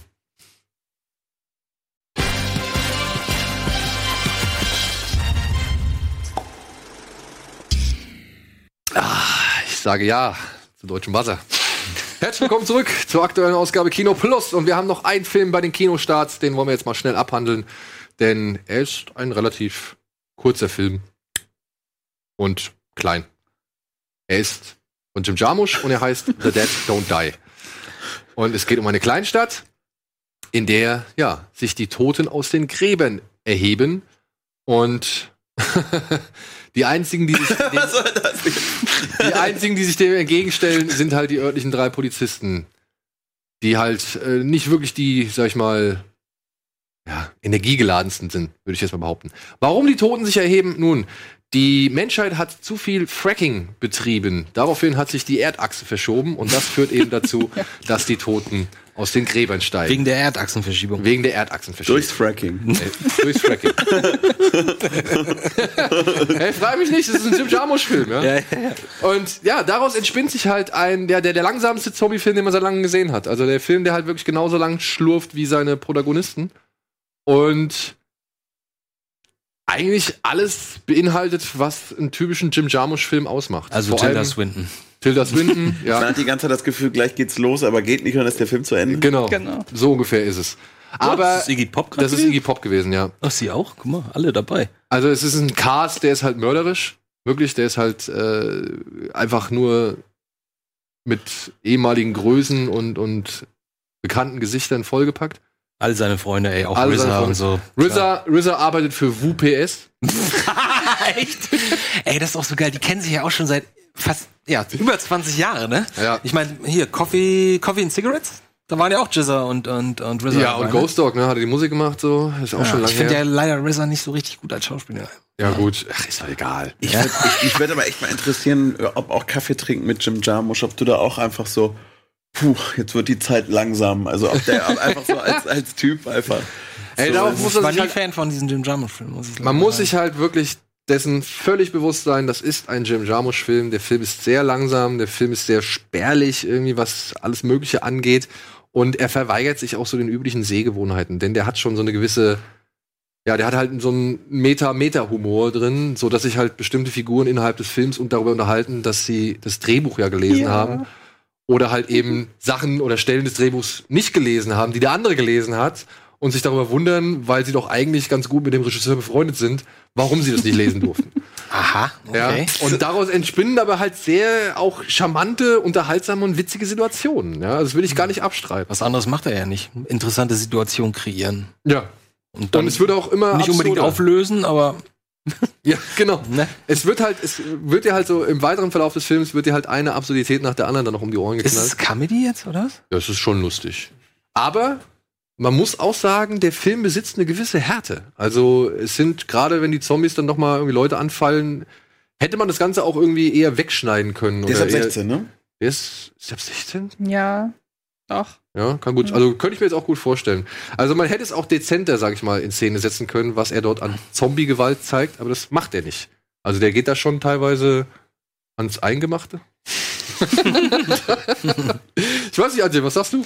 Also ich mag den mit jedem Tag mag ich den mehr. Ja? Also ich mochte den schon, als ich ihn gesehen habe. Und ich muss dazu sagen, ich bin auch kein Jarmusch-Fan. Das ist Mhm. der erste Jim Jarmusch-Film, den ich persönlich wirklich sehr mag. Und je länger das zurückgeht vom, vom Gucken, desto mehr habe ich den eigentlich lieb gewonnen. Also der ist dadurch lustig, dass das eigentlich so konsequent nicht ist, Ja, finde ich. Halt, ne? Weil ähm, Offbeat ist das wirklich so ein Ja, ja. okay nee weil ich das habe ich lustigerweise in meiner Kritik geschrieben dass man so das Gefühl hat der Film hängt immer so ein Halbton hinterher beim Klatschen und das ähm, also wo eine Pointe sein müsste ist keine und wenn dann halt doch mal aktiv daran gearbeitet wird, dass man halt äh, eine hat, was du gerade gesagt hast, mit denen, ähm, dass sie sich übers Drehbuch unterhalten oder dass, äh, wie heißt nochmal der aus Star Wars?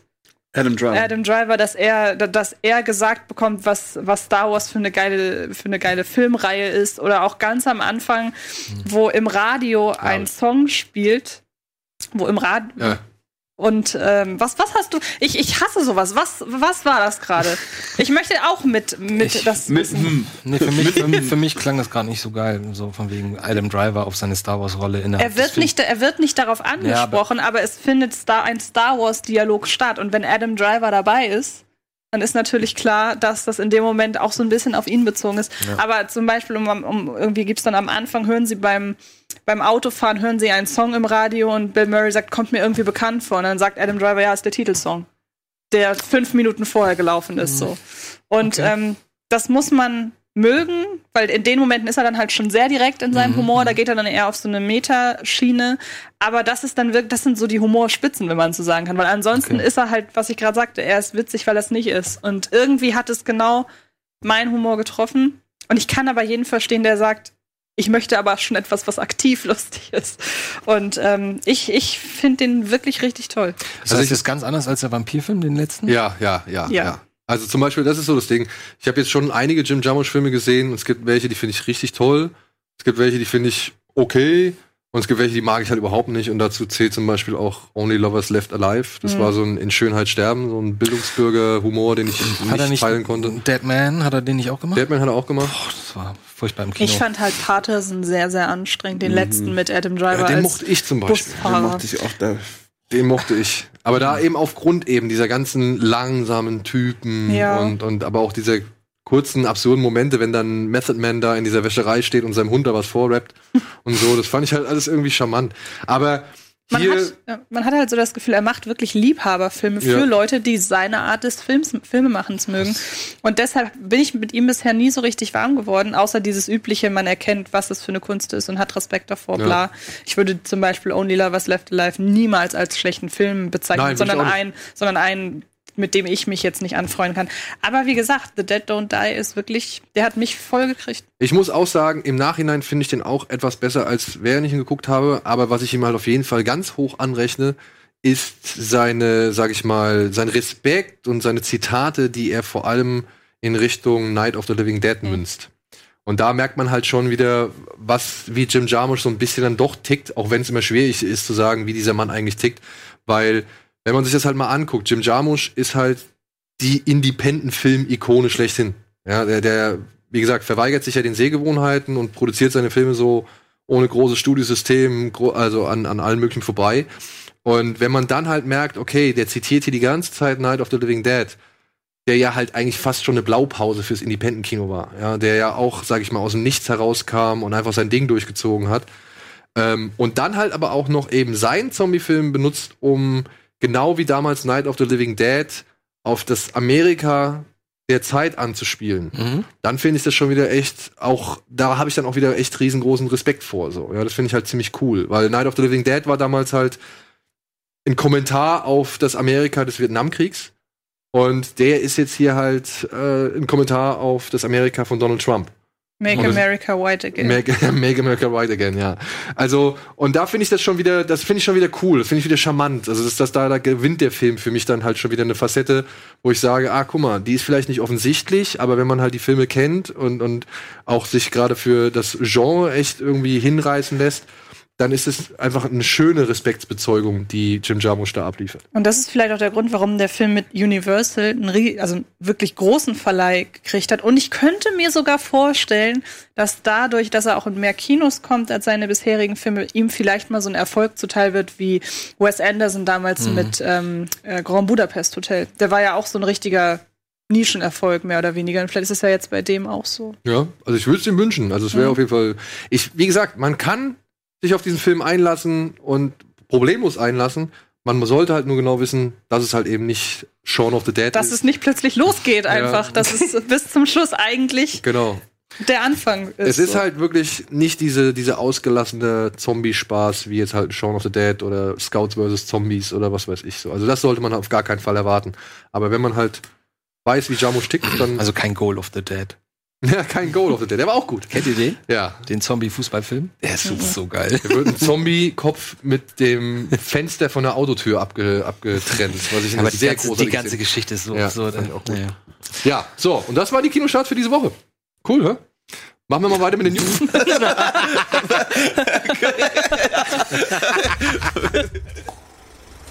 Pleiten, Bond und Pan. Neue Probleme für Bond 25.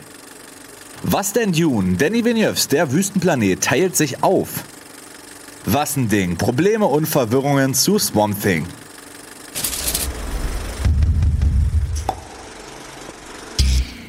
Was? Wieso denn? Wegen Swamp, Swamp Thing. Ja, aber hast du es mitbekommen? Ich habe die erste Folge angefangen zu gucken und dann habe ich gehört, sie haben alles abgebrochen. Und äh, Ja, also es kommt- gibt- nach der ersten Ausstrahlung der ersten Folge haben sie alles eingestellt, obwohl die Kritiken gut waren, obwohl das Ding gut aussah, alle hatten Spaß und hatten Lust darauf, die involviert waren und keiner versteht, warum der Sender, ich weiß nicht welcher, das war CBS, keine Ahnung, warum die ähm, jetzt den gekillt haben. Ja, das ist äh, auch nie so wirklich ganz ersichtlich anhand der bisherigen Berichte, aber es gab halt so einen Tweet von einem Journalisten und Schauspieler, der so ein bisschen die Steuersituation in North Carolina, wo das Ganze gedreht worden ist, unter anderem als Grund angegeben hat. Weil da gab es wohl einen Schreibfehler und man hatte irgendwie mit einem Steuererlass von 40 Millionen gerechnet und tatsächlich waren es aber nur 14. Sowas passiert. Ja, ja, und deswegen sagt man halt, oder deswegen existieren die Aussagen, dass sie die Qualität aufgrund der Kosten nicht aufrechterhalten können und jetzt erstmal halt nach diesen neun, zehn Folgen, die bisher angedacht waren oder die bisher abgedreht worden sind, dass jetzt erstmal nichts mehr kommt. Ja, weil man sagt halt, man kann dadurch nicht die Qualität gewährleisten. Also es gibt so wirklich einen richtig langen Thread von diesem Herren, ich muss kurz eben nachgucken, wie sein Name ist, ähm, der halt dann versucht aufzudröseln, wie halt diese Steuersituation in North Carolina eben dazu geführt hat, dass man direkt mit Ausstrahlung der ersten Folge gesagt hat, es wird keine weiteren Folgen der geben. möchte nicht der Praktikant sein, der übermittelt hat. Ja, ja, wir kriegen 40. Wie viel 40? Okay. Ganz sicher. Super. Ich frage mich halt, wie mal. das ein Schreibfehler sein kann. Wenn es 4 Millionen gewesen wären, könnte man sagen, Ja. das Komma hat sich verschoben. Aber wie kommt man denn von 14 auf 40? Naja. 14. Egal. Vor allem 40, 14. Aber gleichzeitig 14. auch, dass du Ja. siehst, dass deine Produktion nur durch Steuererlasse überhaupt möglich Ja. sein wird. Wo du auch sagst so, ah, Aber man, man kann auch nicht wirklich davon ausgehen, dass das der alleinige Grund ist. John doch, Goldson ich gehe da jetzt von der. aus. Ist da nicht, ist, nicht der, ist da nicht irgendein ganz großer Produzent? Ist nicht hier nicht der Showrunner, aber der Produzent ist doch, glaube ich, relativ großes Tier gewesen, der sich auch darüber aufgehört hat. John, John, John Wang? Oder? Nee, keine Ahnung. Vor allen Dingen halt abgefahren, dass es vorher feststeht, weil wenn das jetzt der überragende Mega-Erfolg wäre, wo du wüsstest, naja, du kriegst das Geld, egal ob jetzt, also egal wie, auf jeden Fall zusammen, weil es halt ein Hit ist. Das ist halt, finde ich, verrückt, dass du es vorher. Ja, vor allem dann, Vorher dann hau doch die zehn, dann, dann hau doch die zehn Folgen raus. Ja. Ach so, Nee, die zehn Folgen hauen sie ja raus. Ja? Die zehn Folgen hauen sie raus. Ich dachte, ja. sie hätten die. Ach so, Nein, nein, sie haben nein. generell für eine zweite Staffel die Axt gekriegt. Genau. Ach so, okay. Sie haben halt gesagt, erstmal danach geht's nicht weiter. Und das war schon vorher ein bisschen problematisch. Vorher wollten sie irgendwie 13 Folgen machen und haben dann schon auf 10 irgendwie runtergesch runtergeschraubt und ja. Hm. Und dann wird's aber wohl noch mal oder wird wohl jetzt auch noch ein bisschen abgewartet, weil Warner ja auch einen eigenen Streamingdienst anbieten möchte. Warner steckt da ja mit drin in der Produktion und da soll es dann ja auch noch erscheinen und dann wird halt irgendwie noch mal geguckt, ob's noch mal ein weiß ich nicht, einen Deal gibt, mit dem man das Wenn's euch Ganze gefällt, macht's groß. Wir wollen eine zweite Staffel produzieren. Ja, also ich, wie, ich- ich habe auch nur Gutes gehört von dem, von dem ersten Teil oder von der ersten Episode, die jetzt Sah, raus sah alles ganz gut aus. Ich habe es nicht komplett geguckt, aber ich dachte auch so auch. Erst dachte, naja, Ja, das zu äh, das Ding aus dem Sumpf. Das Ding mit dem wie, find, wie Wüstenplanet. findest du eigentlich das, den aus ja, von den mag 85? ich. Den mag ich. Wes Craven, ne? Also Ja. war damit, daran beteiligt, glaube ich. Ja. Und ich mag den. Für Die ist der ganz süß, ne? ja. Vor allem, 85 oder so. wenn er da gefangen genommen ist, man hat ihm diesen Arm abgetrennt und er hält dann seinen Arm so ins Sonnenlicht und er Ja, wächst dann dann- da. Also waren schon, und hier die Dame aus, aus The Fog, Nebel des Grauens, äh, Adrian, Adrian Barbeau, nicht, wie wie sie heißt. heißt, äh, mit dabei. Also fand ich schon, mir, mir gefällt der. Auch wenn das jetzt wirklich kein aber er ist Film- schlaufwillig gemacht damals. Ja. Der sah schon ganz gut aus. Und ich finde irgendwie das Ding aus dem Sumpf, ich finde das irgendwie cool. Das ist ein, das ist so kein, kein glattgeleckter Held irgendwie so. Das ist, Ich schaue einfach gerade total fasziniert auf diesen, ihr könnt es nicht sehen, auf diesen riesen Screen, der hier immer alles auch beispielsweise für uns anzeigt. Ich finde dieses Bild unfassbar faszinierend. Ja, die, haben- wie gesagt, die haben sich wirklich alle sehr viel Mühe gegeben. ich bin gespannt. Basiert der eigentlich auf den Alan Moore Swamp Thing Comics? Boah, das weiß ich nicht, auf welche Comic Irgendwer meinte so, sie waren, seien ganz nah am Original und so. Und ich kenne eigentlich die Comics nicht, deswegen. Und ich habe es mal versucht. Ich habe mal das Alan Moore Ding versucht, aber es war mir zu kompliziert oder so verwirrend, ehrlich gesagt. Wie gesagt, ich kenne bisher auch nur den, also ich kenne die Comic-Cover von diversen Comics Mhm. so und ich kenne halt den Film. Und das hat mir schon immer gereicht, um zu sagen, fand ich cool. Deswegen, ich, mich würde das interessieren. Also ich werde, bin gespannt, wann es hier zu uns nach Deutschland gelangt. Mhm. Das ist irgendwie im gleichen Universum wie Titans angesiedelt, wenn ich das richtig verstanden habe. Wer sind denn die Titans? Das ist auch eine neue Superhelden-Serie, die unter anderem jetzt gerade auf Netflix zu sehen ist. Aha, okay. Oder ich, obwohl, ich, ich nehme diese Aussage zurück. Ich weiß nicht genau, ob es wirklich im gleichen Universum angesiedelt ist, aber irgendwie sowas habe ich. Doom Patrol ist, glaube ich, noch eine Serie, die jetzt gerade da rausgekommen ist. Äh, und irgendwie haben die Serien was miteinander zu tun. Aber auch da möchte ich jetzt kein gefährliches Halbwissen verbreiten, sondern nur sagen, Hast du irgendwas bereits war, getan. Habe ich gemacht? Dann möchte ich dieses gefährliche Halbwissen zurückziehen. Ist gut. Und äh, zum nächsten Thema kommen. Dune. Dune. Es wurde jetzt nun bekannt, dass Herr Villeneuve nicht nur die, den ersten Teil des Buchs verfilmt, sondern auch noch eine Serie zeitgleich produziert, namens Sisterhood. Und da auch die Pilot-Episode inszenieren wird. Sisterhood sind dann die Hexen, oder was? Das sind diese Bene Gesserit-Schwestern, Bene Gesserit. Schwestern, die dort Ja. thematisiert werden. Die halt schon über gewisse, sag ich mal, körperliche oder besondere Fähigkeiten verfügen, auf das Wissen ihrer, Ja, die kreuzen doch auch schon seit tausend Jahren die Blutlinie, um den Quisat Sadarak da genau, zu genau, auch das, auch das. Ob das in der Serie thematisiert wird, wissen wir nicht. Warum Genauso macht wenig. er das? Warum halst er sich das auf? das ist auch gerade der Gedanke, wa- mit der was ich Geschichte denke? mit Dune, mit wie das wird sich wieder verhoben. Weißt du, was ich glaube? Die buttern da so viel rein in den Film, dass sie gemerkt haben, warte mal, wir haben jetzt so viel Kram hier, wir haben so viel Designs, wir haben so viel so viel, Sets. so viel Zeug hier rumstehen. Wir haben, lasst uns doch, das wäre doch Sinne, weil meistens passiert ja folgendes, das wird danach verschrottet. Ne? So, hast riesen Sets gebaut, es sei denn, es wird mehrere Teile gegeben, aber auch selbst dann machen sie es kaputt und bauen es wieder neu. Und irgendwer dachte, ich meine, ich weiß jetzt nicht, was das Budget ist, ich würde mal sagen, das ist wahrscheinlich weit über 200 Millionen für Dune. Also da wird ja niemand sagen, oh, wir machen es so ein bisschen, weil sie wissen genau, wie schwierig das Thema Dune ist und wie viele Fehlläufe es da schon gab. Und ich denke mal, das ist ein 300 Millionen Film oder so. Und dann steht da, stehen da drei Hallen voll mit Props und Sets und Kostümen und sie denken, ey, Aber warum- irgendwas anderes ausmachen. Aber was warum auch ist. nicht? Nur warum er das macht, verstehe ich nicht. Warum, Nee, warum das der Vertrieb, äh, das Studio macht, ist mir ist schon völlig klar. Aber dass er sich dann das aufhält, weil er ist ja jemand, der will ja gute Filme machen. Und er lässt sich Zeit und sucht sich genau die Filme aus. Und jetzt ist er so wahnsinnig lange mit diesem Kram beschäftigt.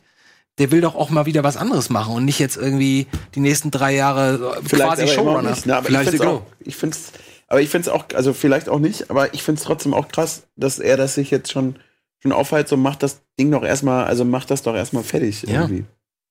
Ich würde auch sagen, ich glaube, der hat halt da eine Vision und wenn, er ist als Produzent von der Serie beteiligt und dass er die erste Folge inszeniert und ich glaube, wenn er da schon so tief drin steckt und das alles irgendwie nach seinen Vorstellungen gestalten möchte, dass er sich dann sagt, oh cool, dann mache ich halt noch die Serie mit. Dann habe ich so ein bisschen die Schirmherrschaft drauf und kann sagen, wie es irgendwie sein soll. Nur der hat halt gerade einen Lauf. Der hat halt einen Lauf, vielleicht nicht unbedingt finanziell, so, aber die Filme, jeder sagt so, oh Gott, das sind die besten Filme in letzter Zeit. Ähm, und ich meine, der Vogel ist auch schon Mitte 40 oder so, glaube ich. Das heißt, wenn er in so einem Alter überlegt man sich schon, woran man sich kettet für die nächsten drei Jahre, weil du denkst, okay, wenn ich den Film jetzt mache, bin ich drei Jahre beschäftigt, dann bin ich schon Ende 40. So, der kann ja nicht dieses Pensum und diesen Druck und den Arbeitsaufwand so kann man ja nicht unbedingt durchhalten über Aber Jahre. Vielleicht ist das immer genau, also genau das, was er schon immer machen wollte. Vielleicht. Das stimmt, das Ja. kann sein. Mhm. Und dann finde ich es auch konsequent zu sagen, okay, machen wir eine Serie. Und ich, ich sehe es auch ähnlich wie du. Du hast das ganze Zeug schon da. Es ist schon einmal produziert, gebaut, hergestellt oder sonst irgendwas worden.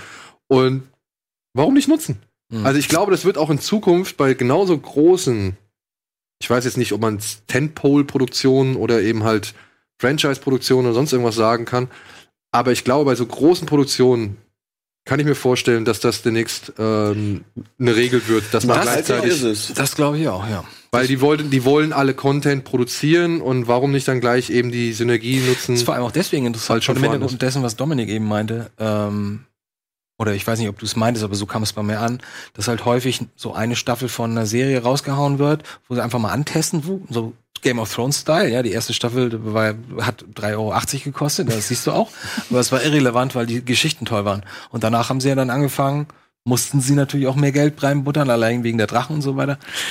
Ähm, das ist vielleicht auch so ein bisschen ein Prinzip, was sie sich abgucken, dass sie einfach mal probieren. Ne? Wir hauen mal so eine, so eine Serie raus, ein bisschen vorsichtig kalkuliert, so zehn Folgen, und gucken mal, wie es läuft. Wenn es gut läuft und die Leute das mögen, dann machen wir es größer. Wenn es da ist, also ich meine, wie du sagst, wenn das Set da ist, und dass wir können einfach in derselben Welt eine andere Geschichte erzählen und wir haben eigentlich keine neuen Kosten mehr. ähm, um, also natürlich. Das ist der einzige Haken, dass die Hallen halt. oder d- Genau, also dass das Miete und dass du natürlich auch Leute ja, ja. brauchst, aber wenn, wenn du die Welt nicht mehr entwickeln, nicht mehr designen, nicht mehr bauen musst, ist halt schon viel, viel gewonnen. Und du hast dein erstes Prestigeobjekt für deinen hauseigenen Streamingdienst, was ja auch dazu kommt. wann soll Dune denn eigentlich kommen? 2020. 2020 sehe ich hier. Moment, gerade. das ist ja nächstes Jahr. Das ist schon nächstes Jahr. Die, die sind, glaube ich, schon mittendrin. Sag mal, ich will mal gerade mal gucken, was der gekostet hat. Donner. Keine Info. Und halt, hast du den Cast? Hast du den mitbekommen? Monstercast. Ja, der war, der Cast war auch geisteskrank. Josh Brolin, Jason Momoa, Rebecca Ferguson, Rebecca Zendaya, Ferguson, Oscar Isaac, Javier Bardem und Stellan Skarsgård. Also, Rebecca Ferguson, äh, Mission Impossible. ja.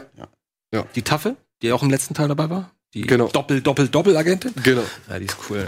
Was Ist uns ein wundervolles Stichwort liefert für die nächste News. Ah, Schön, darauf Doppel, hast du- Doppel, Doppel-Agentin. ja.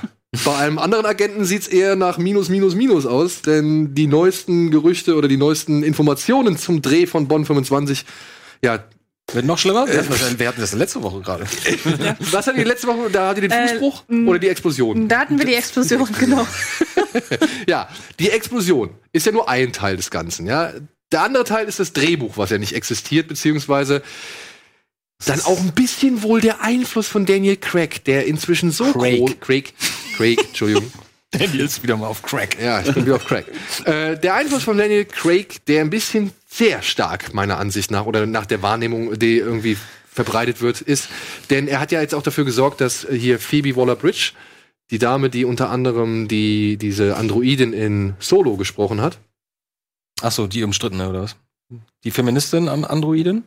Ja, genau. Okay. Ja, aber die hat ihn nur gesprochen, ne? Also, Ja. aber die ist halt auch Drehbuchautorin. Die hat unter anderem jetzt hier diese tolle Serie Killing Eve geschrieben. Aha. Und die hat ja Daniel Craig. Craig dazugeholt, um am Drehbuch rumzufeilen, was ja eigentlich schon mal existiert hat, aber dann fallen gelassen wurde, als Danny Boyle und sein Stammautor mit dazu kam, Mhm. was aber wieder zurückgeholt worden ist, dann aber trotzdem nochmal neu bearbeitet worden ist, was aber Daniel Craig wohl nicht so gefallen hat, weswegen er halt Phoebe Waller-Bridge dazugeholt hat. Alter, hat er sich so da, hat er sich so die Rechte geholt in, in dem Vertrag. Der ist, Weil der der, ist, der denkt natürlich auch, das ist sein letzter Film, der will vernünftig abtreten.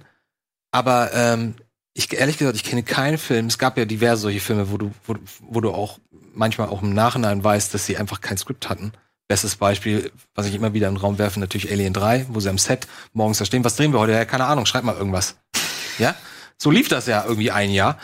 Und all diese Filme werden eigentlich auch nichts. Ist doch klar, es ist nichts geplant und es wird einfach spontan reagiert. Das müsste mit, mit müsste sehr viel Glück zugehen, dass das irgendwie was Vernünftiges wird. Da hast du, finde ich, allgemein auch immer diese, dieser, dieser Riesendruck, dass du, bevor überhaupt ein Tag gedreht wurde, du einfach schon das Startdatum raus hast, wo du einfach weißt, alles klar, allerspätestens im Dezember, aller, aller, aller spätestens zum Weihnachtsgeschäft muss der Trailer kommen, weil er halt. Anfang April kommt. das ist der Haken, ja. Und äh, dadurch ist jetzt eigentlich klar, gerade bei so einem großen Film, wir verlegen den um ein Jahr, das kann halt, kannst du halt bei Avatar machen. Bei den anderen Sachen wird es halt echt, echt schwierig. Ich Ja, fand das halt damals schon so furchtbar, diese Präsentation, die sie da, ich weiß nicht, wo sie da Mit dem waren. Boot? ach hier in, Auf in Hawaii meinst du? Auf, ja, genau, von Oder war nee, paar, Jamaika? Nee, nee. Jamaika. Ja, genau, irgendwo, Bahamas? Bahamas. Ich glaube, es war die Wo Bahamas. sie nichts gesagt haben. Ja, wo sie Was nicht, Bahamas? was sie s- mit einer so eigenen, neugierig. das haben sie mit einer eigenen Pressemeldung einen Tag vorher angekündigt, mit Ja. einem Countdown bei Twitter und dann Ja. haben sie nichts, nichts Was können Sie gesagt. sagen? Wir können nichts sagen. Ja,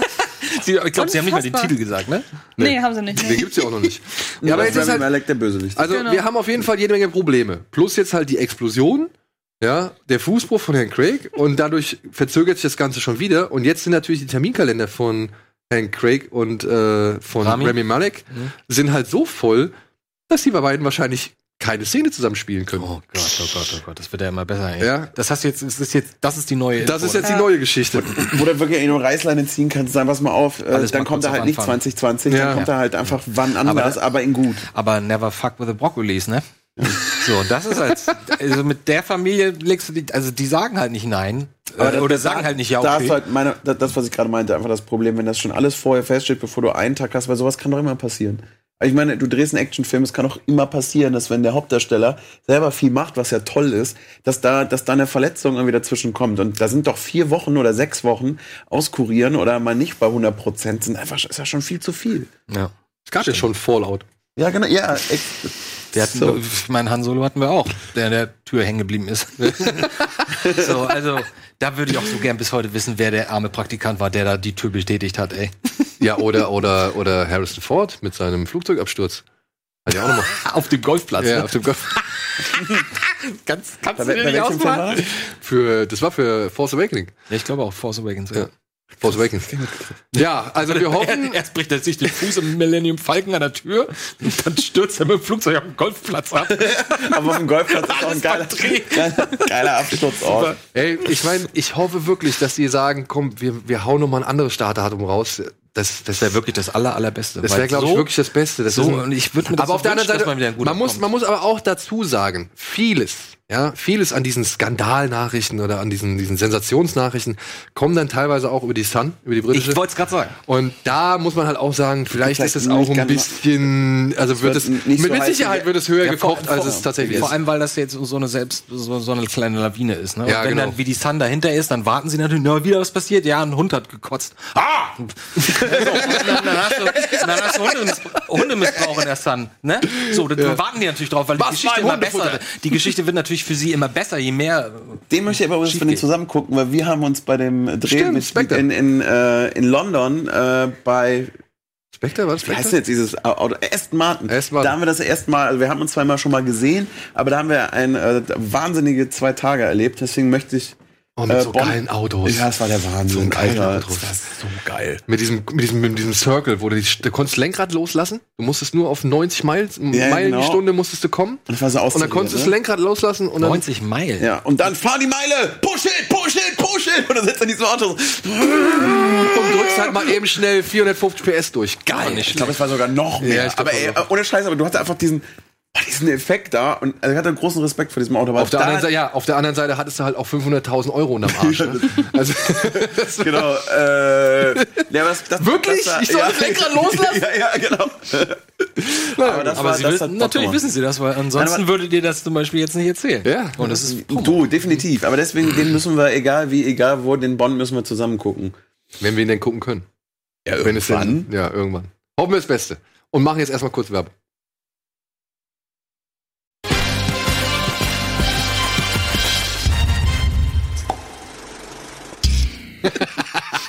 Aber es auf die letzte Sekunde wollen wir noch diskutieren. Und dann wieder, hey. Ja, aber es stimmt ja auch. Ja, Stimmt ich ja bin auch. auf deiner, also, So, Seite. herzlich willkommen zum letzten Teil der aktuellen Ausgabe Kino Plus. Und wir haben etwas zu verlosen, was euch jetzt unsere Verlosungsfee Antje Ja. Das darf ich machen, wenn Daniel wieder da Ja, ist. du hast das organisiert. Und Das den Hundefilm. Das stimmt. Genau, wir haben drei Pakete zu. Wie heißt der auf Deutsch nochmal? Ich vergesse das immer. wieder. Chaos im Netz. Chaos im so. Netz. Oh. Ralph Breaks the Internet. Und wir haben sogar einen Sprecher davon. Heute hier. Ach, du bist, du bist so ein Pop-Up oder sowas. Ja, ja. ne? Du bist also, also ein Satz oder Diese zehn Kinderstars waren im Gefängnis. Nummer sieben. Wird sie erstaunen. Genau. Ah, aber weißt, Nummer sechs. Hast du das schon mal gehabt? Nee. das das ist passt super. den Film hervorragend zusammen. Ja. Und in dem Paket sind drin, ich hoffe, ich erkenne das alles. Ah, Das ist eine, ähm, eine, äh, ein, ein, eine Laptop-Tasche, ein T-Shirt in Größe XL, Guck mal, wie schön das aussieht. eine, eine Tasse und natürlich Oh, äh, angucken. eine Blu-ray beziehungsweise die DVD. Da müsst ihr, glaube ich, wie immer sagen, was ihr haben wollt. Nicht Ja, Sie wahr? können es anklicken. Es wird, ich weiß nicht, ob der Link schon eingeblendet worden ist. Mit der Endung Netzrandale, da müsst ihr draufklicken, denn da könnt ihr dann wählen, ob ihr halt das Paket mit einer DVD haben möchtet oder das Paket mit einer Blu-ray. Exakt. Und man darf es nicht vergessen. Und wer sowas hat, der weiß, das ist nicht zu unterschätzen. Ein Putztuch für die Bildschirme. Ey, Das ist wirklich, das ist wirklich Geil, Wahnsinn, wirklich nicht zu unterschätzen, wenn man so etwas hat. ich frage mich bis heute, ernst. wie ich meinen mein, mein Bildschirm richtig reinigen Immer muss. noch mit Wasser, habe ich Nur dir auch mit schon Wasser? dreimal gesagt. Ja, ich weiß, du sagst, aber ich verstehe nicht, wie du es machst. Aber meiner sieht auch immer aus. Ich denke, was hast Wasser. du denn da mitgemacht? Ich habe neulich nach einem Jahr festgestellt, dass mein Bildschirm ein Touchscreen hat. Ich war, wahnsinnig, ich war wahnsinnig stolz auf mich selber auch. Jetzt bin ich stolz, jetzt habe ich einen Touchscreen. ja, so. Das ist echt super. Genau, das könnt ihr gewinnen. Ähm, Link wurde bereits eingeblendet. Können wir vielleicht ja noch mal einblenden So ist für Mensch, die, das die ist toll. Und Infobox Ja, aber natürlich. Das Ja, ist der Infobox voll wird auch okay. stehen. Ich finde das echt toll. Vor allem das T-Shirt ist echt Und cool. der Film war doch auch wirklich sehr nett. Und das sage Ja. ich nicht, weil ich ein Pop-Up-Fan bin. Ja, da möchte ich noch mal kurz ein bisschen Danksagung betreiben. Unter anderem möchte ich dem Chris Sievers danken. Der hat uns nämlich hier diese schicke, vielleicht sieht man das noch mal in der anderen Perspektive etwas besser, Ja, er hat uns diese schicke Noshika, ja, Comic-Box oder beziehungsweise. Manga-Box geschickt. Das sind äh, alle, sag ich mal, das ist ein Sammelband von der ganzen Noshika-Geschichte. Und ey, Chris, ne, das ist wirklich, wirklich geil. Also Es wirklich. ist geil, aber bitte sag jetzt auch, dass sie aufhören sollen damit. Weil jetzt gerade besteht. Ey, ich hoffe, ich hoffe, du hast es halt nicht gekauft, sondern das stand schon bei dir rum und du hast keine Verwendung mehr dafür. Denn wir werden es hier rumreichen, wir werden uns das alle durchlesen und wir werden es als stolzen Teil der Requisite beinhalten oder be, ja, beherbergen. Aber wenn du das extra für uns gekauft hast, bitte, bitte nicht. Bitte, Leute, macht sowas nicht. Ja, wenn das irgendwie keine Verwendung mehr zu Hause bei euch hat und wenn ihr da irgendwie denkt, ey, wir können da, wir freuen uns darüber. Ja, ja, das ist krass, das sind Ich glaube, fünf das- Telefonbücher das- ja. äh, dann ist es okay, aber bitte kauft sowas nicht extra für uns. Bitte, bitte, bitte. Ja, und auch hier an Mettbrötchen aus dem Forum, beziehungsweise den Daniel, ich habe deinen Brief erhalten. Entschuldigung. Ja, aber mit A. Nee, egal wie. Großer Fan von Mettbrötchen, aber. Ja, Mettbrötchen, ich sag auch mal Danke, du weißt wofür, du siehst es auch im Bild, dementsprechend möchte ich nicht weiter das kommentieren, aber vielen, vielen Dank, ich habe mich sehr darüber gefreut, auch das wird stolzer Teil unserer Sammlung. Und dann darf ich hier auch nochmal dem Buvinator danken, der hat uns hier ein Paket mit diversen DVDs und äh, Sachen und Krimskrams und Blu-Rays geschickt und Büchern sogar noch dabei. Die werden wir hier alle verteilen. Oh, die Erben des Imperiums, geil. Ah, Haben wir schon lange nicht mehr gesehen, cool. Ich glaube, mein, meins liegt irgendwo auf dem Speicher. Mettbrötchen, Buffinato, da kann sich doch niemand für Klarnamen im Internet aussprechen. Ja. Das geht überhaupt nicht. Ja, auf jeden Fall vielen, vielen Dank. Sind schöne Sachen dabei. Alles steht Kopf. Oh, schön. Ja. Oh, Also. Bibo, nee, wie heißt der noch? Bibo? Bimbo? Bibo? Oh Gott. Äh, äh, äh, Bing Nein, äh, äh, äh, hier Bing Bong. Bing Bong. Bing genau. Bong. Bing Bong, der rosa Elefant, Bing oder? Bong, ja. Und, naja. Ich habe geheult, also ja. Ich auch. Aber nicht nur einmal in diesem Film. ja, ja gut, das sowieso. Aber Bing Bong war schon Bing herzergreifend. Toll. So, haben wir alles abgearbeitet. So, und dann, ja, haben wir noch nicht alles abgearbeitet, denn unser lieber Kollege Dominik Oh. ist wieder mal on Tour. Und da wollen wir euch noch mal kurz darauf hinweisen, in Form unter anderem eines kleinen Trailers, oder? Was macht der denn da? Was Ich bin? Dominik Porschen und ich nehme euch mit hinter die Kulissen eurer Lieblingskinofilme. Live im Kino in meiner Show Spoil doch. Ein Abend mit Geschichten aus Hollywood, mit den schönsten Filmsongs und Stand-up. Hey, schönen guten Abend, Han Solo stirbt. Schönen Abend. Wenn ihr Filme so sehr liebt wie ich, dann kommt zu meiner Show Spoil doch. Die Show kommt auch in eine Stadt in eurer Nähe. Sichert euch jetzt die Karten direkt an der Kinokasse oder auf cinestar.de. Du guckst mich schon böse an, weil ich nicht in Hamburg bin. Ja. Das liegt einfach nur daran. Ist ja nur eine der größten Städte Deutschlands. Moment, Moment, Moment. Wenn das jetzt alles vernünftig läuft, kommen wir natürlich auch nach Hamburg. Wir haben hier jetzt eine kleine Kooperation mit CineStar, weil das natürlich einfacher war, wenn du sagst, du hast sechs Kinos und die kannst du direkt über eine Zentrale irgendwie alles abklären. Das war der Gedanke dabei und wenn das alles klappt, dann kommen wir definitiv auch ohne CineStar mal nach Hamburg. Aber jetzt musst du erstmal die sechs, die sechs Termine klappen und äh, würde mich tatsächlich sehr, sehr freuen. Ist relativ aufwendig ähm, äh, produziert. Und ist ein äh, sehr, sehr großes Herzensprojekt, das letztes Jahr in Köln einmal Premiere feiern äh, durfte, wo äh, die tolle Kollegin Antje sogar extra aus Hamburg vorbeigekommen ist, weil du dir das anschauen wolltest. Und Ja. ähm, es ist ein Mix aus Stand-up, ähm, also schon auch, also es haben Leute gelacht. Ich finde es immer schwierig zu sagen, ich war mega witzig.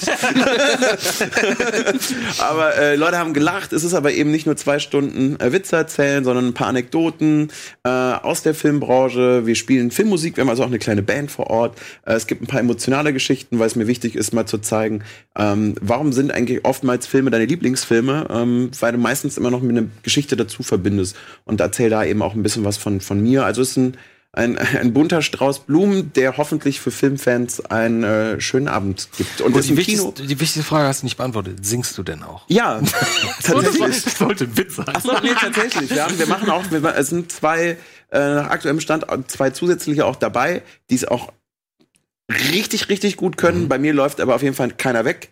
Äh, also zumindest sind alle sitzen geblieben. Ähm, und genau, es wird ein, ein, richtig, ein richtig schöner Mix. Du singst. Ja. Was singst du? Äh, ich habe äh, letztes Jahr haben wir Titanic. unter anderem This Is Me gesungen und äh, von Beck ähm, Everybody's Gotta Learn Sometimes aus. Vergiss mal nicht. This is Me von Greatest Showman. Mhm. Haben wir ja letztes live gesehen, ne? Haben, Mhm. oh, das, oh, du warst auch bei Hugh Jackman? Ja, ich war auch. bei Das dir. war toll. Ja, und es ist schwierig, immer so sein eigenes Ding. Ja, äh, deswegen hat er die Klappe. Wie fandst du denn so? Also im Grunde weiß ich jetzt gar nicht, was ich noch dazu sagen soll, weil du hast ja im Grunde alles dazu gesagt und bei mir hat es, also mir hat es gut gefallen. Vor allen Dingen, ähm, das kommt bei mir ja noch äh, hinzu. Dadurch, dass ich ja selber in der Branche arbeite, habe ich mich in vielen Dingen wiedererkannt, wenn du erzählt hast, was bei Junkets und so weiter passiert ist. Also ich glaube, das ist sowohl für Leute, die selber dabei sind, als auch für Leute, die das so von außen betrachten. Da weiß, da kann ich nicht so ganz einschätzen, für wen manche Geschichten absurder sind, wenn man das wenn man selber Bestandteil davon ist oder wenn man es von außen betrachtet. Aber ähm, ich fand, was du sagst, teilweise sehr witzig, teilweise durchaus emotional und ähm, hat äh, ein gutes, ich habe das Wort noch nie genannt, äh, ein gutes Pacing. Ich weiß, du liebst dieses Wort. also die zwei, äh, zwei Stunden waren es ungefähr, ne? Die ähm, gehen flott rum, das lässt sich gut weggucken. Und äh, Ja, hey. ja. ja, aber das ist gut. Das ist Ja. super. Ja. Vielen Dank. Also wir nutzen die Leinwand auch. Also wir spielen natürlich das Ding nicht im Kino, nur damit wir im Kino sind, sondern wir nutzen auch äh, die Leinwand für Visuals oder für kleine Szenen. Und du sagst jetzt immer wir. Wie groß ist denn so ein Team? Wie muss man sich das vorstellen mit Musikern? Und Ich, also wir, auf der Bühne, auf der Bühne sind noch für die für die Musiksachen sind noch vier Leute. Mhm. Ähm, wir haben ähm, so, tatsächlich Family and Friends Production. Also ich schreibe es mit einem sehr sehr guten Freund zusammen, der auch Drehbuchautor wiederum ist. Dann die Designs, die Visuals macht auch eine gute Freundin äh, von mir. Regisseur ist jemand, der jetzt Veranstaltungsregie macht, mit dem ich zusammen studiert habe. Also das Ah, ist witzig. wirklich ähm, von vorne bis hinten ähm, sind es wirklich einfach ja Freunde, die es zusammen machen und äh, wir eben ja alleine durch durch wir touren und müssen irgendwo pennen. Das ist eigentlich das, was also Kinosaal und äh, Reisekosten und wir müssen ein paar Sachen aufstellen und Technik buchen, ist eigentlich das, was halt echt äh, das Geld irgendwie verschlingt. Aber ich glaube, wir sind bei um, um- die 25 Euro, sollte für finde ich für zwei Stunden mit vielen Leuten, vielen Sachen auf der Bühne okay. Drunter geht's halt nicht. Aber Ja, würde mich sehr dann- freuen. Vielleicht hat ja der ein oder andere Lust. 3.9. geht's in Düsseldorf los. Dann sind wir am 4.9. in Dortmund, 5.9. in Frankfurt, äh, am 9. in Augsburg, am 11. eine kleine Clubshow quasi, kleinster Saal in Bielefeld und am 13.9. groß in Berlin. Und wenn das alles gut klappt, kommen wir natürlich auch gerne äh, zur Wohnzimmershow nach Also Hamburg. 13.9. Ist ein Freitagabend. Okay, das heißt, da müsste ich dann frühestens nach Berlin kommen. Ja, kannst du. Weil das ist ja die geringste Strecke, die ich hin. ja, da ist was dran. Ja. Oder du oder du, du Bis stellst du dann halt nach Hamburg kommst, das ist mir dauert mir zu lang. du stell, oder stellst eine Kerze auf, hoffst, dass es erfolgreich wird. Aber kannst auch einfach kannst auch zweimal kommen. Okay. Okay. Ja, würde mich auf jeden Fall freuen. Äh, Link gibt's auch in der Infobox. Ja, sehr Habe ich jetzt gerade entschieden. Den musst du mir aber schicken, weil die Hab Infobox ich. muss ich nachher Ja, noch schreiben. er gemacht, hab ich hab hab den. Ah, Aber du ich schreibst du die Infobox, oder? Yep. ja. Aha, cool. Ja, dann wünschen wir Das viel ist auch so Erfolg. selten, Vielen dass ich Dank. dir Arbeit abnehme, Daniel. Wirklich. Ist übrigens süß, wenn teilweise, wenn ich merke, dass ihr gerade gesprochen habt, um zu fragen, wann wer kann, und ich einfach auf mein Telefon gucke und sehe, Daniel Schröcker hat eine WhatsApp geschrieben vor drei Minuten, Anti Wessels auch vor drei Minuten, und ich gucke und beide schreiben, kannst du am Donnerstag? Aber es ist super. Also, Das wusste ich ja nicht, dass ihr auch noch schreibt. nein, das ist total gut. Mach das Ja, bitte weiter, ja bevor alles- keiner schreibt. Genau, genau. So, apropos, können wir noch was gucken? Können wir noch irgendwie ein Trailerchen hinterher schieben oder sowas? Hm? Oh, Oh nein. was ist das? Das ist, glaube ich, The Goldfinch. Als ich ihn das erste Mal gesehen habe, musste ich sehr weinen. Ah, Ansel Elgort. Ich guck da einfach. Der Insel.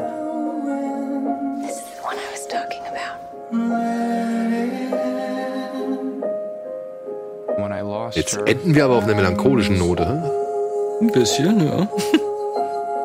I lost sight of any landmark that might have led me someplace happier.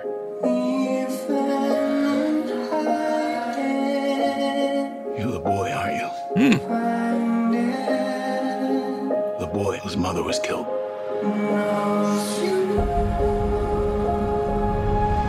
Terroranschlag im, im Museum?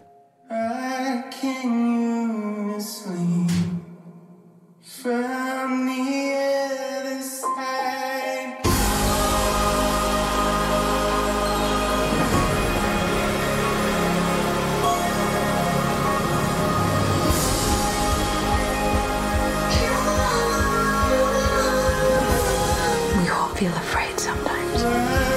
ist der Little von Stranger Things gerade? You never know what's going to decide your future.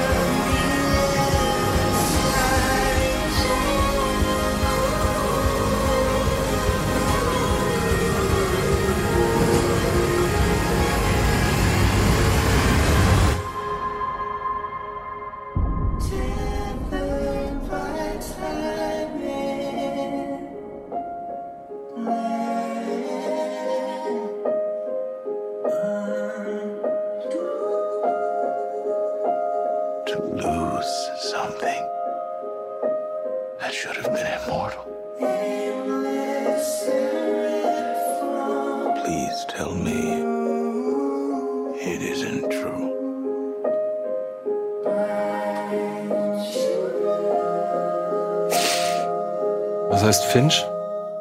Das ist ein Vogel. Ähm, der, Also Goldschwalbe oder sowas. ja, wie, wie Aus dem Bild wahrscheinlich. Ja, genau. Ach so, am, nee, Spatz, ja. Nee, ich glaube, in dem deutschen Namen kommt gar kein Gold drin vor. Ich glaube, was heißt denn nochmal das? Goldfink. Goldfink kann auch sein. Nee, egal, ist ja auch egal. Aber es ist auf jeden Fall ein Fink. es ist ein, es ist ein Vogel. Boah. Okay. Und Also- ich kenne das Buch gar nicht. Kennt Und es ist, ich weiß nicht, ob es der Regisseur ist oder das Buch, jedenfalls äh, Brooklyn, der, der Regisseur Film. schon. Der Regisseur, okay. Ja. Brooklyn fand ich auch so ein bisschen schöner Film, aber Buch? Von wann? 2014. Beziehungsweise zwei, nee, 2015 kam er bei uns um zwei, ja, 2014. Sagt mir gar nichts. Obwohl Brooklyn noch mein Thema Saoirse ist. Ronan, Hauptdarstellerin, war auch nominiert für einen Oscar. stimmt. Ah, den habe ich tatsächlich nicht mehr Ging um Irgendwie Liebe, Liebesgeschichte. Ja, unglückliche ja. Liebe, irgend sowas. Ja. Und sie und er. und Ja, sie so, kam aus ja. Irland und Ja, ja, Italien. ich erinnere mich, dass und wir Ita äh. Italien in New York, also in Brooklyn. ähm, ja, sorry. Aber uh, aber du gerade meinst, du kannst nicht hingucken, weil du verstehe ich total. Ich glaube, wenn der ganze Film so ist, dann habe ich ein Gut, aber Problem. der Trailer hat durch den Song natürlich halt auch Mhm. krass die, die äh, Aber die Geschichte, so die Geschichte ist aber, glaube ich, auch relativ heftig. Also es geht um einen Jungen, der mit seiner Mutter in ein Museum geht, weil sie ihm unbedingt ein Bild zeigen will und in diesem Moment explodiert eine Bombe, die Mutter ist tot und mehr oder weniger ist dann wohl die ganze, ist es dann wohl seine Geschichte und dadurch, dass das Buch so einen riesen äh, Zeitraum umfasst, galt das Buch wohl auch relativ lange als unverfilmbar. Da soll man ja immer ein bisschen vorsichtig sein mit solchen Sachen, aber Wer ist Jeffrey Wright dann in diesem Film? das weiß ich nicht. Ach Ich kenne das Buch nicht. Ich Ach so, ich dachte, weil ich den Trailer so toll fand, habe ich ein bisschen gelesen, worum es Ah, darum okay, geht. alles klar. Ja, zieh ich mir rein. Auf jeden Fall. Ich nicht. Warum? Ist mir zu, zu schwer gerade. Ich habe gerade zwei Wochen. Du kannst ihn ja, der startet erst im. September. Du kannst den noch gar Ich nicht kann den gucken. jetzt nicht gucken. Aber könntest du bitte einmal kurz nach dem deutschen Titel gucken, als letzter Akt in dieser Sendung, weil. Als letzter Akt. Dreckspatz. Nein, es heißt Fink. Es ist also aber ich. Aber es hat dann nichts mit Gold zu tun. Nee, Stieglitz ist der deutsche. Stieglitz. So hieß doch auch jemand anders. Ich will ja nicht rechthaberisch wirken, aber da, als ich vorhin schon die Der Lauflänge von. Distelfink. Dankeschön. Ah, doch, das, Ich der wollte das noch einmal kurz, weil vorhin habe ich die Lauflänge von The Sunset so, war, so wahnsinnig falsch gesagt. Ich Aber wollte einmal was Richtiges es sagen. Ja, gibt ein aber auch eine, Mal. aber es gibt auch eine Rosensorte, die so heißt und das ist dann Stieglitz. Ah, okay. Ja? Stieglitz ist aber auch ein Vogel, aber ist ja auch egal. Hier steht Rosensorte unter anderem, deswegen war ich ein bisschen irritiert, aber hier steht Distelfink, Das ist ja. wahrscheinlich kein Zufall. Genauso wie, wie die letzten Glühwürmchen in Asien heißt es, sind die Glühwürmchen, das, der Ausdruck für Glühwürmchen, nicht nur Glühwürmchen, sondern auch Feuer vom Himmel. Ja. So, was natürlich innerhalb des Films noch mehr Sinn macht. Uh, aber mit dem Bild, das hat ja nochmal eine zusätzliche Bedeutung, die also schon in der Synopsis jetzt steht, aber muss man ja jetzt noch nicht sagen. Muss man nicht. Wir müssen jetzt auch vor allem Feierabend machen, wenn Okay, ich das richtig mitkriege. Tut mir leid, aber ich bedanke mich ganz herzlich an dieser Stelle bei Dominik fürs Vorbeikommen. Dankeschön. Andi, Antje. Und freue mich auf die nächste Woche. Und natürlich wieder auf euch, wer auch immer dabei sein wird. Ich wünsche dir viel Glück für die Tour, Dankeschön. denn du wirst nächste Woche nämlich nicht dabei sein. Das Nächste Woche kann ich nicht, genau. Genau. So, so viel habe ich schon mal verstanden und so viel kann ich schon mal sagen. Und ansonsten bleibt mir nicht viel zu sagen als geht ins Kino, schaut Serien, schaut RBTV. Ist noch irgendwas am Wochenende, was wir zufällig ausstrahlen? Ich glaube, wir sind gerade mit allem durch. Wir sind gerade mit allem durch. Ja. Ja, wir produzieren jetzt erstmal ja. wieder. Wir müssen jetzt erstmal wieder nach. Genau, wir müssen es wieder fleißig nachproduzieren. In diesem Sinne, habt ein schönes Wochenende. Wir sind raus. Tschüss.